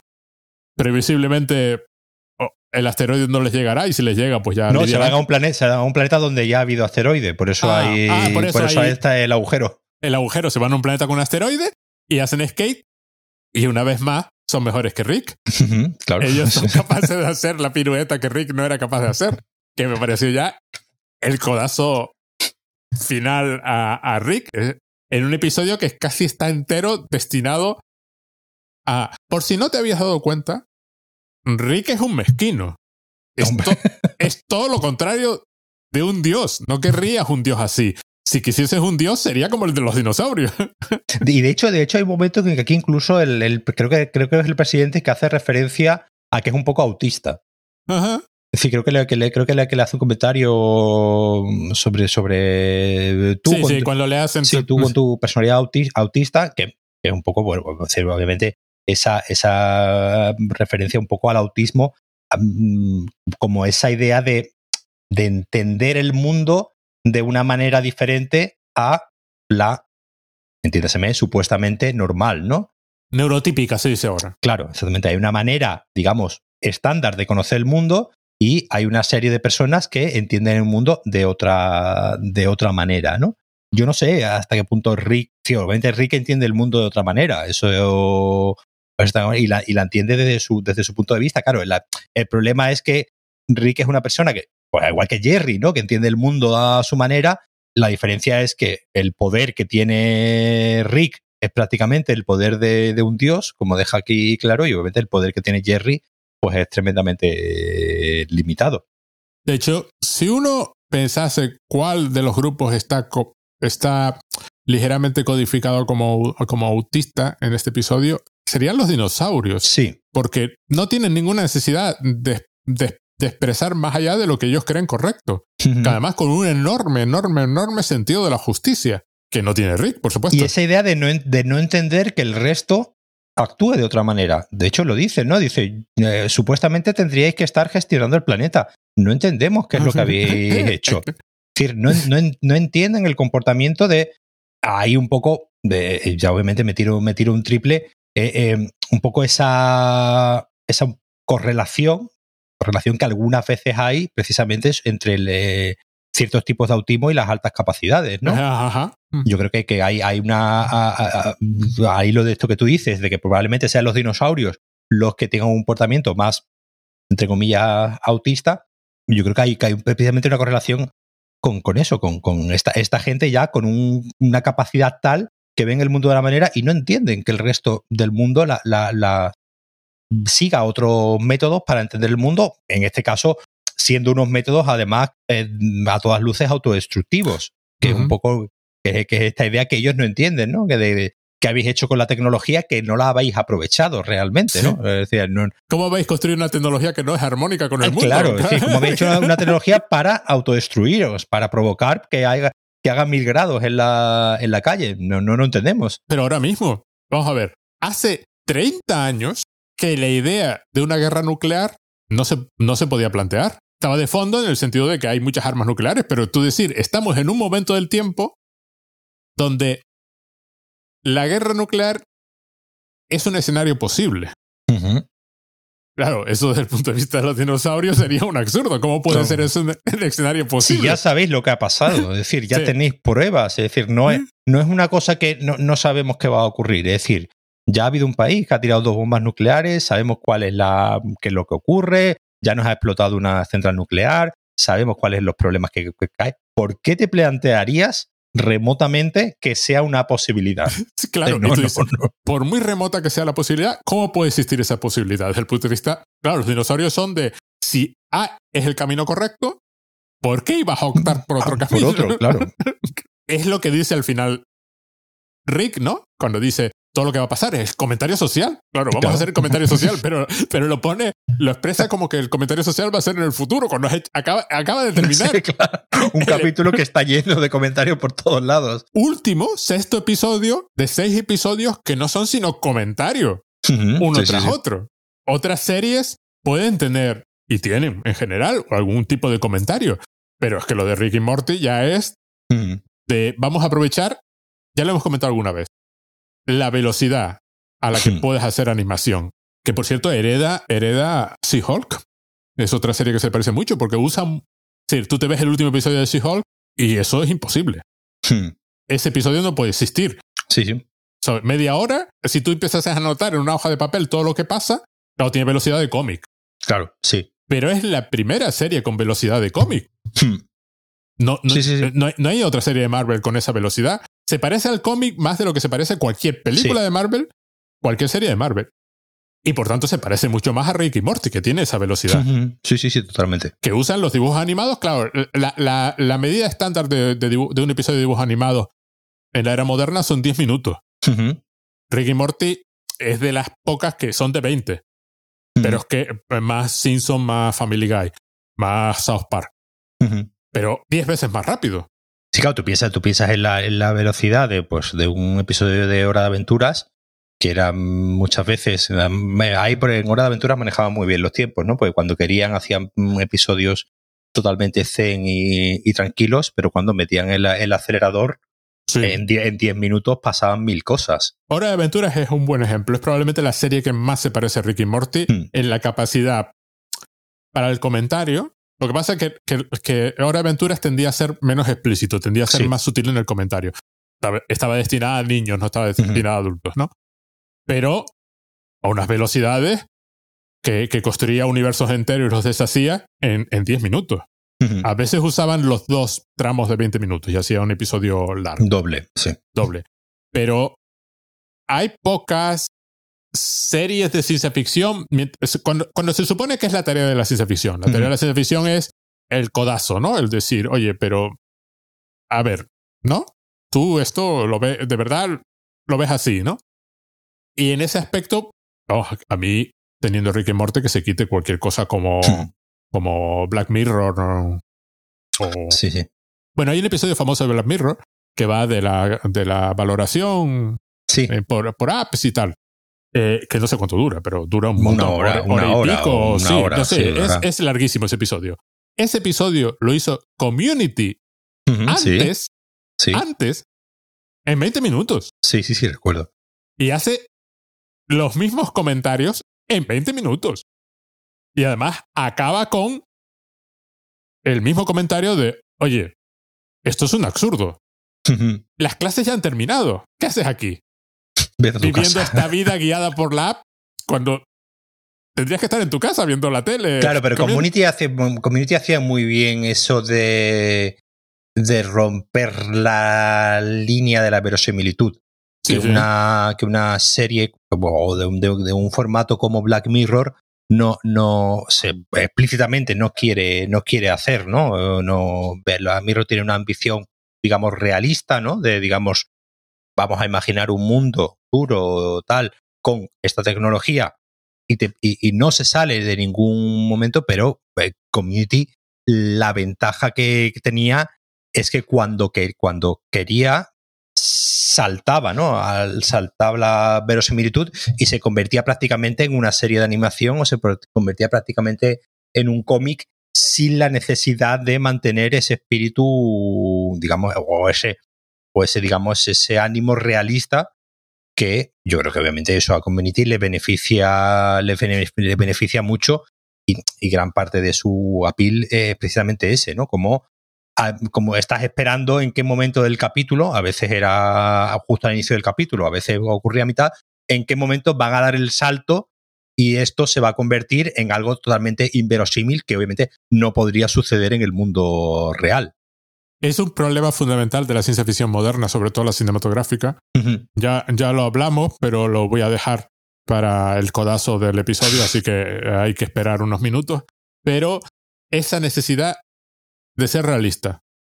Si la función de la ciencia ficción es explorar universos y ideas, ¿qué necesidad tiene de ser realista? Si, la idea, si precisamente lo contrario es la, metáfora, el simbolismo, el vamos a llevar la, situación a la exageración para que se vean los, los trozos. Sí, pero yo creo porque, porque la, ciencia ficción se ha convertido en una especie de what if eh, continuo, que sería pues, ¿qué pasaría si eh, tuviésemos esta tecnología?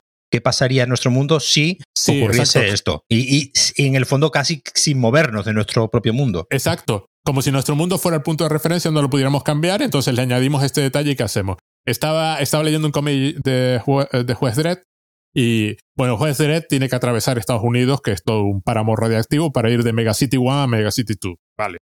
En un momento dado se encuentran con un pueblo donde la gente se pelea y, y están divididos en dos bandos, que son las dos cadenas de hamburguesería. Está el mando de los McDonald's y el mando de los de Burger King. Y son dos ejércitos que se pegan entre sí por cuál es la cadena de hamburgueserías dominante. O sea, es e, ese episodio dura, no sé, 10 páginas o 20 páginas de, de cómic, es decir, no es más. es todo un comentario sobre. O sea, está usando la ciencia ficción. Sí, sí, sí. Satíricamente, por supuesto, como hace Westred, pero para hablar de una cosa del mundo real, sí, por supuesto, tener que pensar, ¿cómo podría ser nuestro universo si el se hubiese dividido y cuál es la cadena temporal. Y casi en la novela de ciencia ficción moderna, en la historia de ciencia ficción moderna, casi hay que poner una línea de tiempo de cuáles fueron los avances, ¿no? Y cómo llegamos a este, este punto. No, no. La idea es loca, la hacemos y que cada uno saque sus conclusiones de la idea loca. Eso ya, eso lo tenemos, gracias a Dios, en Rick y Morty. la idea loca de los dinosaurios han vuelto, resulta que son dioses y arreglan todos los problemas del mundo. ¿Qué pasa? Pues sí, ya está. No tenemos que imaginar que tal, no, no. Genial, genial el momento cuando Beth dice lo de ya separan la basura en el centro de reciclaje y el dinosaurio, que aparentemente hay un dinosaurio, que su función es separar la basura, le dice que, Le dice le que niega, no. con la, que niega con la cabeza. Te mueres, ¿no? Porque la oye. Sa- Sabe lo que, lo que va a decir. Sa- Sabe cuál es la objeción. Y la, y la actividad de Beth, eh, que es eh, veterinaria de caballos, es decir, los caballos ya no se ponen malos por alguna razón, y su, y su actividad es jugar a la operación, eh, es decir, ju- jugar a un simulacro de su, eh, de su profesión, porque está tan, tan aburrida y ya, como no puede trabajar, tiene que trabajar. Su actividad es jugar un simulacro de su, tra- de su propio De su- trabajo, que es una operación protagonizada por un, por Por un caballo. caballo. Y pues volvemos a ver que toda la casa está llena de cuadros de, de caballo. caballos. Es, además, es un mid-season finale sin ser un mid-season, porque la, temporada tiene cinco episodios, diez, diez episodios. Este es el sexto. Pero en plan, hemos terminado un arco, ¿no? Y ahora veremos otra cosa en los próximos cuatro episodios. Pero yo estoy encantado con este arco. ¿eh? Sí, sí. O sea, a mí es- me dices que este es el final de la temporada y estoy encantado. Digo que es de sí, las sí, sí, mejores temporadas de. Rick. O sea, han hecho una cosa brutal en estos seis episodios. Yo es que no, no acabo de entender la. pues, digo, veía ayer un precisamente un vídeo, era un vídeo actual, ¿no? De, de, de, hace- de esta semana o de, un par de semanas. No, no, no, no llego a entender, no sé qué dicen tus amigos de, de Reddit, no llego a entender el, el, el, el odio, ¿no? O no sé, o el. O el tratar esta temporada como diciendo, bueno, sí, no, no es lo mismo, cuando a mí me parece que, que, que están dando eh, vamos, y aquí, bueno, y aquí lo estamos compro- comprobando, ¿no? O- Hoy llevamos prácticamente una hora y tres cuartos hablando de este capítulo y los anteriores. Es decir, que eh, eh, cosas hay que decir y se nota que cosas tienen que decir en general. Otra cosa es que no te guste lo que dicen o, que, pues incluso puede ser, ¿no? Que, que- haya, que haya, que hayan espectadores que precisamente piensen que eh, este Ricky Morty eh, se está convirtiendo en algo demasiado ideologizado, ¿no? En algo demasiado político, en algo demasiado con querer decir cosas cuando eh, ayer estaba repasando yo un poco lo- los, los capítulos de la primera temporada, un poco, y, y- y- Hombre. no, digamos, estaba repasando así un poco lo- los, títulos, ¿no? Y, lo- y los argumentos un poco de por hacer un poco de memoria y digo, no, pero es que Ricky Morty siempre ha tenido ese Ese esa- componente. ese componente de hablar del mundo, de hablar de nosotros mismos como seres humanos. No entiendo por qué ahora es una queja, que es algo que lleva siendo así siempre. El segundo episodio de los perros. Ya es eso. Pues, sí, sí, vamos, es uno es de que, mis es que se episodios. parece mucho a este episodio. Porque los perros son moralmente superiores. sí, sí, sí. Y ese es el problema para los perros. O sea, no pueden consistir en un mundo en el que existe Rick, porque Rick no es moralmente superior. Rick es capaz de cualquier barbaridad y aprovecha la bondad de los perros en su contra. Igual que hace aquí con los dinosaurios. Es decir, si hay un comentario sobre eso, es un comentario que está desde el, desde el segundo episodio de la Sí, serie. sí, sí, sí. Con lo cual, la serie nunca, nunca ha cambiado. Le pasa como a The Voice. Primero, tienen más confianza, son más explícitos, Sí, y llega un punto en que es tan evidente que ya no lo puedes negar. claro. O sea, es imposible a estas alturas decir, no, Rick es el héroe, ojalá todos fuésemos como Rick, o como Sí. me gustaría ser. No, no, claro que no, nadie quiere ser como Rick. Yo quiero, yo quiero ser inteligente como Rick, pero quiero ser como los dinosaurios, no quiero ser como Rick. Claro, Claro. que quiero ser. que- que- que- pero el paso del tiempo hace que sea cada vez más evidente y los guionistas, al ser conscientes de que la gente lo está leyendo de una forma, explicitan. lo Ya explicitan lo, ya, ya lo, ya lo explicitan sin como hemos dicho antes, es que, que en este episodio ya directamente hay menciones al capitalismo y al comunismo. Es decir, que Sí. está ahí, es decir, no, no, ya no, ya, ya no, no tiene ningún, son un poco como los dinosaurios, no, no tienen ya ninguna agenda oculta, sino que, mira, nuestra agenda es esta, es decir, está claro, es decir, no vamos a esconderla más, ¿no? El, el subtexto se convirtió en texto. Claro, El, el subtexto es para cobardes, como decía Garth Mar- Garth Marenghi, Y llega un punto en que además, visto lo visto, visto lo que pasa con, con el Club de la Lucha o, Sí, visto sí. con otro tipo, o, o visto con Breaking Bad, llega un punto en que, en que tú dices, "El- la sutileza es para intelectuales y para y pa cinéfilos y para literaturufos, como dice Andrés Trazado. Porque llega un punto en que eres tan sutil que no se entiende. Sí. O se entiende al revés. O se entiende al revés. Dice, ah, qué guay este tío, ¿no?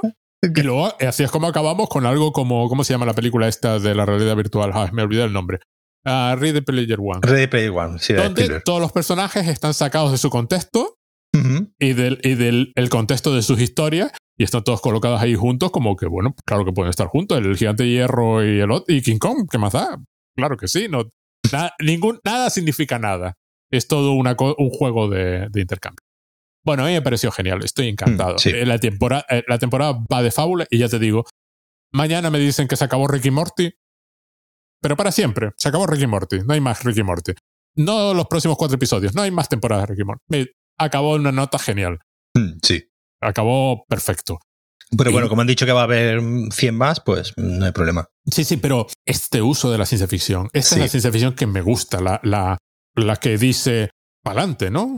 Y lo que hablábamos era aquel día, es coger el concepto y llevarlo a... a- y, y- y- saber darle vueltas al concepto y saber, en este caso, pues los dinosaurios logran, ¿no? Que no tengamos que trabajar más y, y ser capaces de, de precisamente darle la vuelta a esta, a esta idea de que son buenos y ponerlos, y ponerlos en el callejón de- sin salida, ¿no? Que hemos, del que hemos hablado antes, donde los dinosaurios ya tienen que tomar una decisión porque sus propios valores entran en conflicto. Es decir, ser capaces de en 20 minutos presentar a estos personajes y enfrentarlos a sus propias a su propia forma de ser, en este caso la bondad, ¿no? Eh, O el Sí. altruismo, y enfrentarlos y, y qué conflicto puede generar esto que podría ser un mundo ideal donde no existe paro, donde, donde el paro es del 100%, es decir, nadie tiene la necesidad de, porque nadie tiene necesidad de trabajar, y, y en 20 minutos ser capaces de darle tantas vueltas y al final que cada prácticamente, este que cada línea sea un comentario sobre, sobre algo,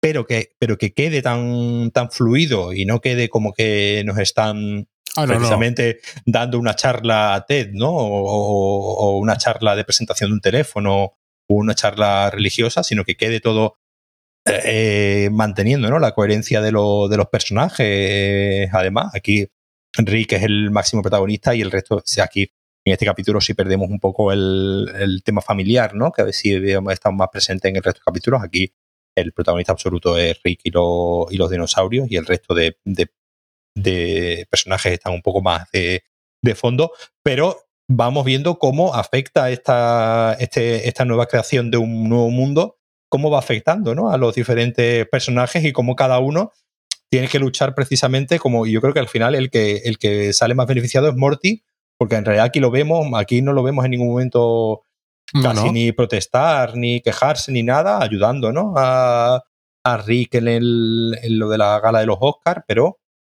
es el único que vemos ahí un poco como, bueno, pues acompañando a Rick en la aventura, pero sin que tampoco suponga esto ningún, ningún problema, ningún problema para él. Mi último comentario es felicitar a los guionistas porque huyeron como, como, como jabatos del cliché de en realidad hay algo mal en los dinosaurios. No, no, no, no. Los dinosaurios son buenos y son buenos hasta el final del episodio y todo lo que pasa demuestra hasta qué punto son buenos. Incluso cuando lo que tú acabas de decir, el conflicto es cómo reconcilio dos caminos que son objetivamente buenos los dos. ¿Y Mm. qué hago? ¿Y cuál, es- ¿Y cuál elijo? Pero que ellos son buenos y no hay, no hay el cliché este de todo el mundo tiene algo malo de fondo. No, no, no, no, no. Son buenos. Es la idea del partido del episodio es que estos son seres superiores y son seres superiores hasta que acaba el episodio. Y lo demuestran una y otra vez. Y ese es el episodio. Y construir el Mm. episodio así. Y examinar esa idea. Esa es la ciencia ficción que me gusta. Por eso me gusta Rick y Morty. Bueno, pues aquí lo dejamos. Después aquí lo dejamos y a ver qué hacemos mientras esperamos a que vuelva. Que, que Sí, pues todavía- podemos, po- podemos ir repasando los, empezar, por el, em- empezar por el principio. Va- Vamos a empezar por el principio y ver lo que hay. Bueno, muy bien, Paco. Pues nada, Pues nos vemos. Muchas gracias a todos, a todos, a todos los que hayan llegado hasta aquí. Un saludo.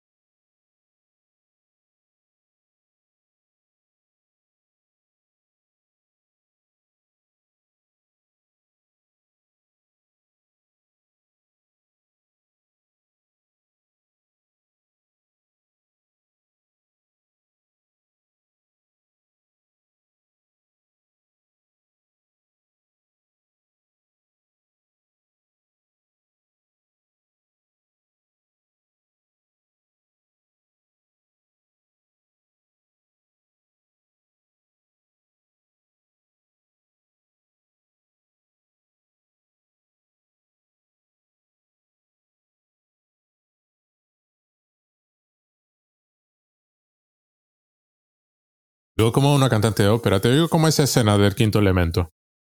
Uh, sí, mucha gente odia esa escena. ¿Por qué? No, no sé, bueno, pues, a ver. Es un poco... Eh, bueno, mucha gente odia en general esa película. Yo reconozco que mi- yo cuando la vi en su momento me hizo mucha gracia, la verdad. Yo la he visto, la habré visto un par de veces. A mí me parece ciencia ficción francesa. Claro, sí. A mí, a mí es que me gener- en general el Lupe son de ciencia ficción me suele gustar. Es decir, a mí también me gusta la de Valerian. bien, Sí. mucho. La de Valeria es, es, es- es tremenda- visualmente tremendamente imaginativa. Claro. Y, y- y es, es, a ver, le falla el guion, pero compensa con todo lo demás. Sí, Es lo que debería ser la ciencia ficción. Pero desde cuando las películas tienen que tener buenos guiones. Exacto. No, no, no. Más que nada por mantenerme entretenido. ¿entiendes? Sí, sí, sí, sí, sí. sí. o sea, eh, me- a esa parte me refiero. No me, esa, eh, eh, si la viese como una colección de imágenes, Ujú. guay. Sí, un sí. Koyanis Caxi. Me haces un Koyanis Caxi así y, y, y guay, no tengo problema. Pero es ciencia ficción europea. Acabo de leer, estaba leyendo, un amigo me mandó un par de tomos de, del juez Dredd. Mm. aparte de verla. Porque vi la película, porque me la recomendó, la del 2012. Ujú.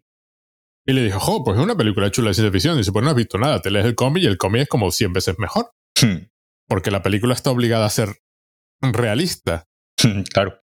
El cómic que pasa absolutamente todo. Salen extraterrestres y salen extraterrestres. El ¿entiendes? caso es que esa, esa película fue un Fracaso, fraca- ¿no? fracaso de, de- de taquilla en su momento, pero tuvo buenas críticas y es de estas películas que se ha convertido en de culto, ¿no? Con el, con el tiempo. Y claro, viendo el, el cine de acción que se ha hecho en ciertos momentos, pues obviamente es una película destacable dentro de su género. No, no, vamos a ver. La película es estupenda. Como está hecha. O sea, está, está bien hecha. El guion es súper inteligente. Sí, sí. Dicen que es la primera película que dirigió a Las Garland, pero como no sale como director, pues no tal, pero que el director pasó de todo y que la dirigió él. Y claro, es una estupenda película de ciencia ficción. El problema de las películas de ciencia ficción es que tienden a no ser Valerian. Claro. Valerian es de locura. Ah, pues vamos a sacar un mercado que solo se puede ver tal. a- además es una película, además es una película que yo creo que, que bebe mucho de, de Carpenter, del, del Ah, cine bueno. del Carpenter. Sí, sí. de- Ah, ya, ya, ya. Sí, sí. Entonces Pero que, que quedan pocos herederos. Pero ahora vamos a hablar de Rick and Morty, ¿no? Eh, Vamos a hablar de Rick and Morty. Esto ha sido un tal. A lo mejor lo pongo al final, todo esto, y la gente. eh, eh, varios, después de varios minutos de silencio, hay, un, hay una coda. O un codazo. Ay, vaya, ya pronuncio, pronuncio las zetas, ya eh, me, me odio a mí mismo.